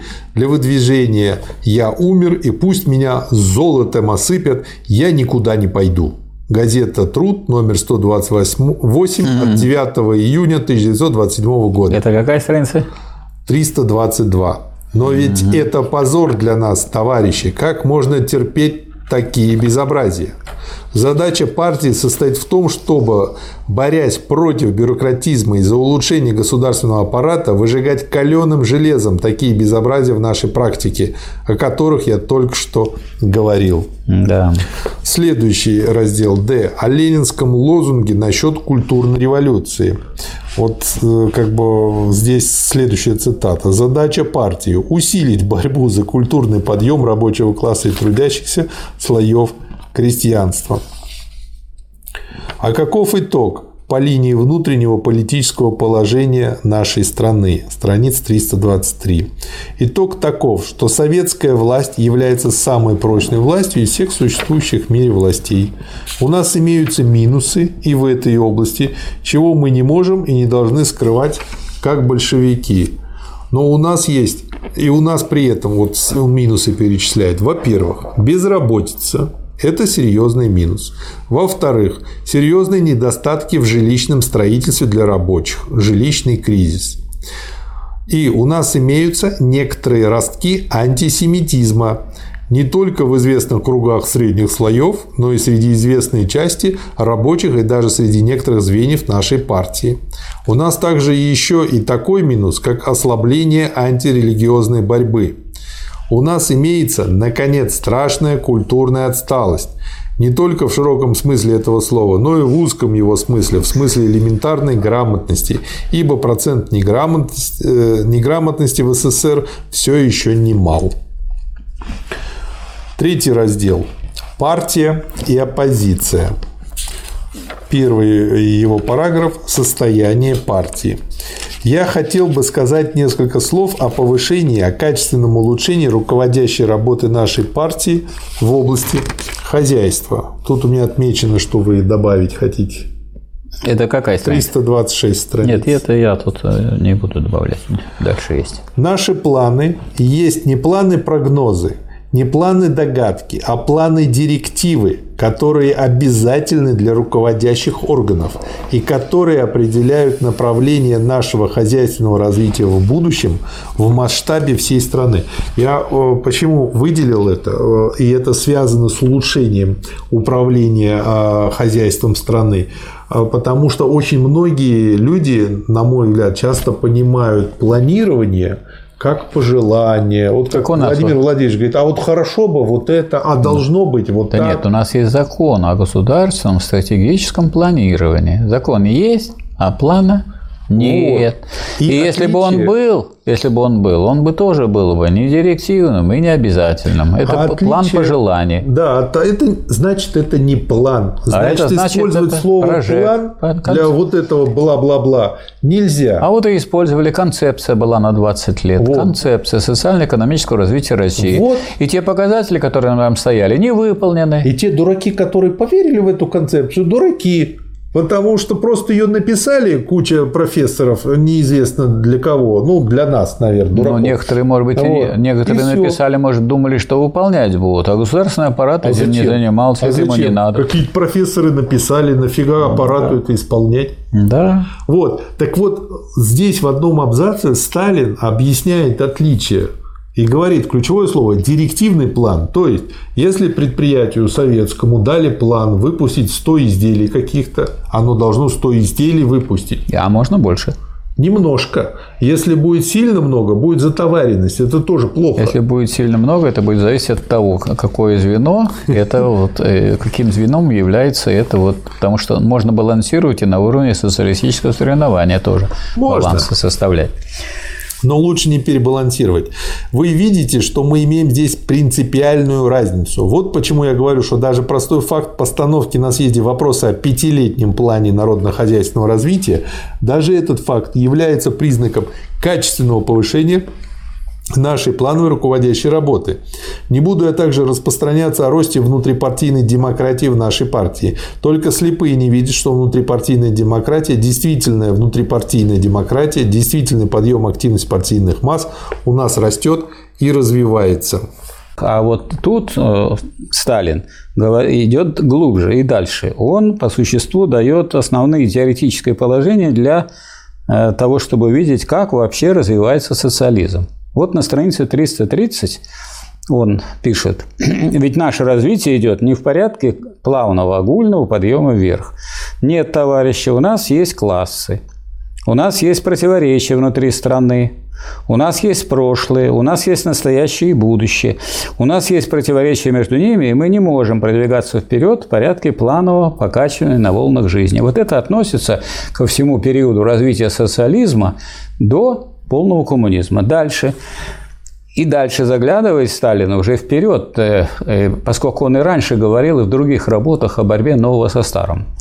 Никогда не будем мы в силах, пока есть классы, иметь такое состояние, когда можно будет сказать, ну, слава богу, теперь все хорошо. Никогда этого не будет у нас, товарищи. Всегда у нас что-либо отмирает в жизни. Но то, что отмирает, не хочет умирать просто, а борется за свое существование, отстаивает свое отжившее дело. И это относится не только к периоду социализма, но и к периоду, периоду полного коммунизма. Всегда у нас рождается что-либо новое в жизни, но то, что рождается, рождается не просто, а пищит, кричит, отстаивая свое право на существование. И вот борьба между старым и новым, между отмирающим и нарождающимся – вот основа нашего развития. Вот это мы должны усвоить, если мы хотим понимать, как вообще развивается социализм и переходит в полный коммунизм.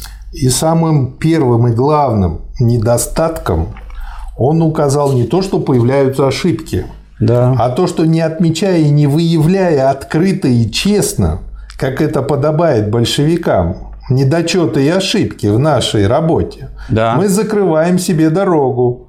Ну а мы хотим двигаться вперед. И именно потому, что мы хотим двигаться вперед, мы должны поставить одной из своих важнейших задач честную и революционную самокритику. Без этого нет движения вперед, без этого нет развития. Да, Но именно конечно. по этой линии у нас все еще хромает дело. То есть основным ключевым недостатком Сталин назвал не наличие ошибок, которые понятны, да, да, да. а именно неумение работать с ошибками. И вот в частности самокритику. Ну и там дальше все эти нюансы. Да. Второй недостаток. Он состоит в перенесении метода администрирования в партию в замене метода убеждения, имеющего решающее значение в партии, методом администрирования. Третий недостаток состоит он, этот недостаток, в желании ряда наших товарищей плыть по течению. Плавно и спокойно, без перспектив, без оглядывания в будущее, так, чтобы кругом чувствовалось праздничное и торжественное настроение, чтобы каждый день были у нас торжественные заседания, да чтобы везде были аплодисменты, чтобы каждый из нас попадал по очереди в почетные члены всяких президиумов. В общем, очень угу. хороший вариант. Вот вам, э, так сказать, будущий развитой социализм при да. Брежневе. Вот да. как раз, как раз картинка это обрисована уже.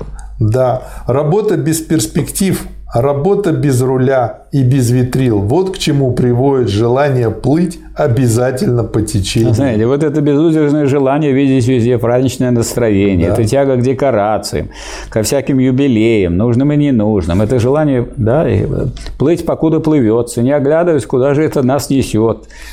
Все это и составляет существо третьего недостатка нашей партийной практики, основа наших недочетов в нашем партийном быту. И, Михаил Васильевич, фотография с 80-х. Результаты ясные. Сначала они обкладываются плесенью, потом они становятся серенькими, потом их засасывает тина обывальщины, а потом они превращаются в заурядных обывателей. Это и есть путь действительного перерождения. В общем, Перерожденцы да, у нас были перерожденцы. повсюду. Да, и есть. Да. Второй параграф «Итоги дискуссии».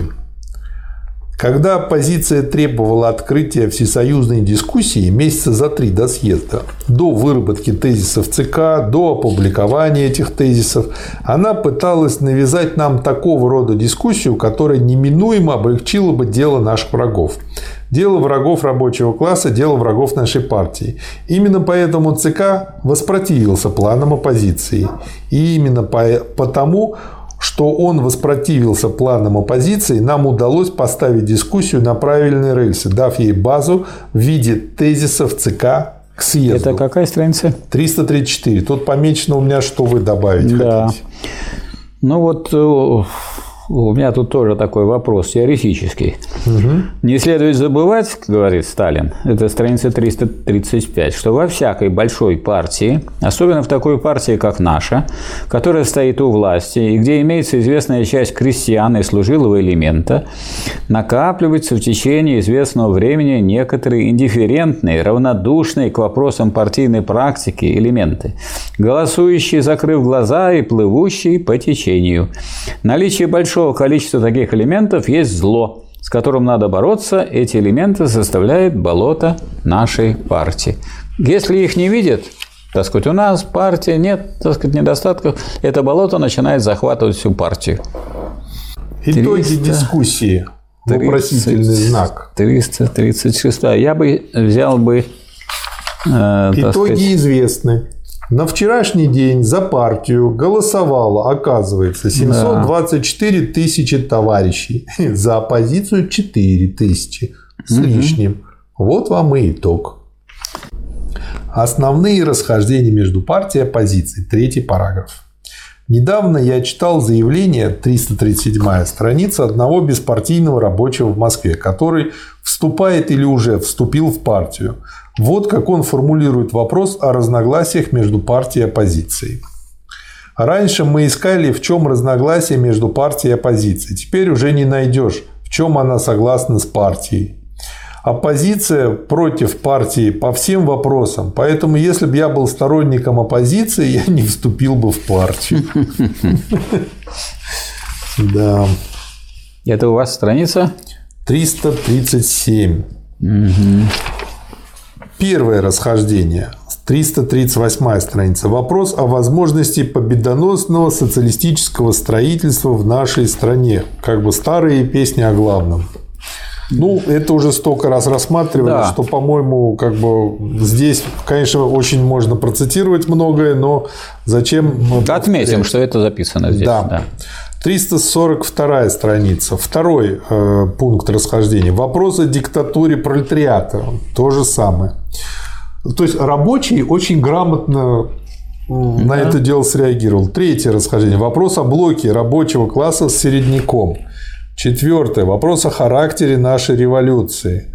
Пятое. Вопрос о ленинской установке при руководстве колониальными революциями. Шестое. Вопрос о тактике единого фронта в мировом рабочем движении. Миллионные массы рабочего класса завоевываются на сторону коммунизма не только при условии правильности политики партии. Правильная политика партии – большое дело, но это далеко еще не все. Для того, чтобы миллионные массы рабочего класса перешли на сторону коммунизма, для этого необходимо, чтобы массы сами убедились в своем собственном опыте в правильности политики коммунизма. А чтобы массы убедились, для этого необходимо время, для этого необходима искусная и умелая работа партии по поводу масс к своим позициям. Искусная и умелая работа партии по убеждению миллионных масс в правильности своей политики. Чем-то напомнило работу психолога с человеком, который попал в сложное положение. Да. Седьмое. Вопрос о ленинской партийности, о ленинском единстве в ВКПБ и в Коминтерне. То есть вот по всем этим ключевым вопросам у позиции расхождений. Ну тогда вот, вот у меня все больше и больше вопрос, что их так долго терпели в партии? Я объясню, почему. Потому что их, так сказать, можно было удалить тех или иных оппозиционеров, крупных, да. пока еще основ... значительная масса не поняла, что они на самом деле ведут не туда. И тогда был бы раскол партии. То есть э, сузился бы круг, так сказать, людей, которые стоят на твердых, э, правильных партийных позициях. Поэтому расставаться с лидерами можно тогда, когда у них уже войско забрано. И вот тогда они никого не представляют. Тогда вот голосуют и определяется, что 4%, а 4% это ничто. Это уже Кто будет идти за этими 4%, а 30%? Можете себе представить? Много, да. Партии, которая строит вот социализм. Это очень тяжело. Да. И вот тут, э, а здесь уже, вот теперь уже Сталин, когда уже, так сказать, он к этому по существу дела привел, что они там за собой очень мало кого ведут, он тогда уже показывает, высмеивает просто эту публику. Вот я хотел бы этот пример привести привести. 361 можно, да? Давай. Да. Известно, что в конце 24 года Троцкий издал брошюру под названием «Уроки октября». Известно, что в этой брошюре Троцкий квалифицировал Каменева и Зиновьева как правое полуменьшевистское крыло нашей партии – Известно, что брошюра Троцкого послужила причиной целой дискуссии в нашей партии. Что же? Прошло всего около года, и Троцкий отказался от своих взглядов, провозгласив, что Зиновьев и Каменев представляют не правое крыло нашей партии, а ее левое революционное крыло. Еще пример. Вот он, теоретик, понимаешь. Уже из области истории Зиновьевской группы известно, что Зиновьев и Каменев написали целый ворох брошюр против троцкизма – Известно, что еще в 25 году Зиновьев и Каменев объявили вместе со всей партией о несовместимости троцкизма с ленинизмом. Известно, что Зиновьев и Каменев вместе со всей партией проводили резолюции как на съездах нашей партии, так и на Пятом конгрессе Коминтерна о мелкобуржуазном уклоне троцкизма. И что же? Не прошло и года после этого, как они отреклись от своих взглядов, отказались от них и провозгласили, что группа Троцкого является подлинно ленинской и революционной группой в составе нашей партии голос взаимной амнистии. Таковы, товарищи, факты, количество которых можно было бы увеличить при желании. Да. И дальше вот уже народ смеется. То есть уже Сталин высмеял их, и за ними большой группы членов партии, которые, может быть, не вполне разобрались, не пойдет. Да. И вот теперь можно от них освобождаться, потому что все-таки это вопрос не о них, не о Каменеве, Зиновьеве, не о Троцком, а о том, чтобы за ними, чтобы они не увели значительную часть партии, не запутали, не обманули. Вот почему когда делают упор на том, что вот э, Сталин прибегал к исключениям. Сталин прибегал к исключениям тогда, когда всем уже было ясно, что их надо исключить, а не тогда, когда еще было не ясно. То есть это как раз-таки хорошо то, что вы сказали, коррелируется с тем, чтобы авангард не отрывался от класса. Да. Сталин не отрывался да. от партии вот когда ждал, Сталин... когда партия поймет. Да, а потому что исключить скажут, вы администрируете, вы, значит, э, так сказать, хороших людей выгоняете, изгоняете, изгоняете. Вот пусть когда люди поймут, когда уже появится, так сказать, такое понимание у большинства, тогда, значит, не просто у большинства, у подавляющего большинства, вот тогда надо развиваться. И вот э, можно сказать, что это виртуозное так сказать, дело, которое делал Сталин, то он постепенно разбивал одну за другой эти все группы, пока не вывел их, не вывел всех их на их, так сказать, место, на котором они должны стоять.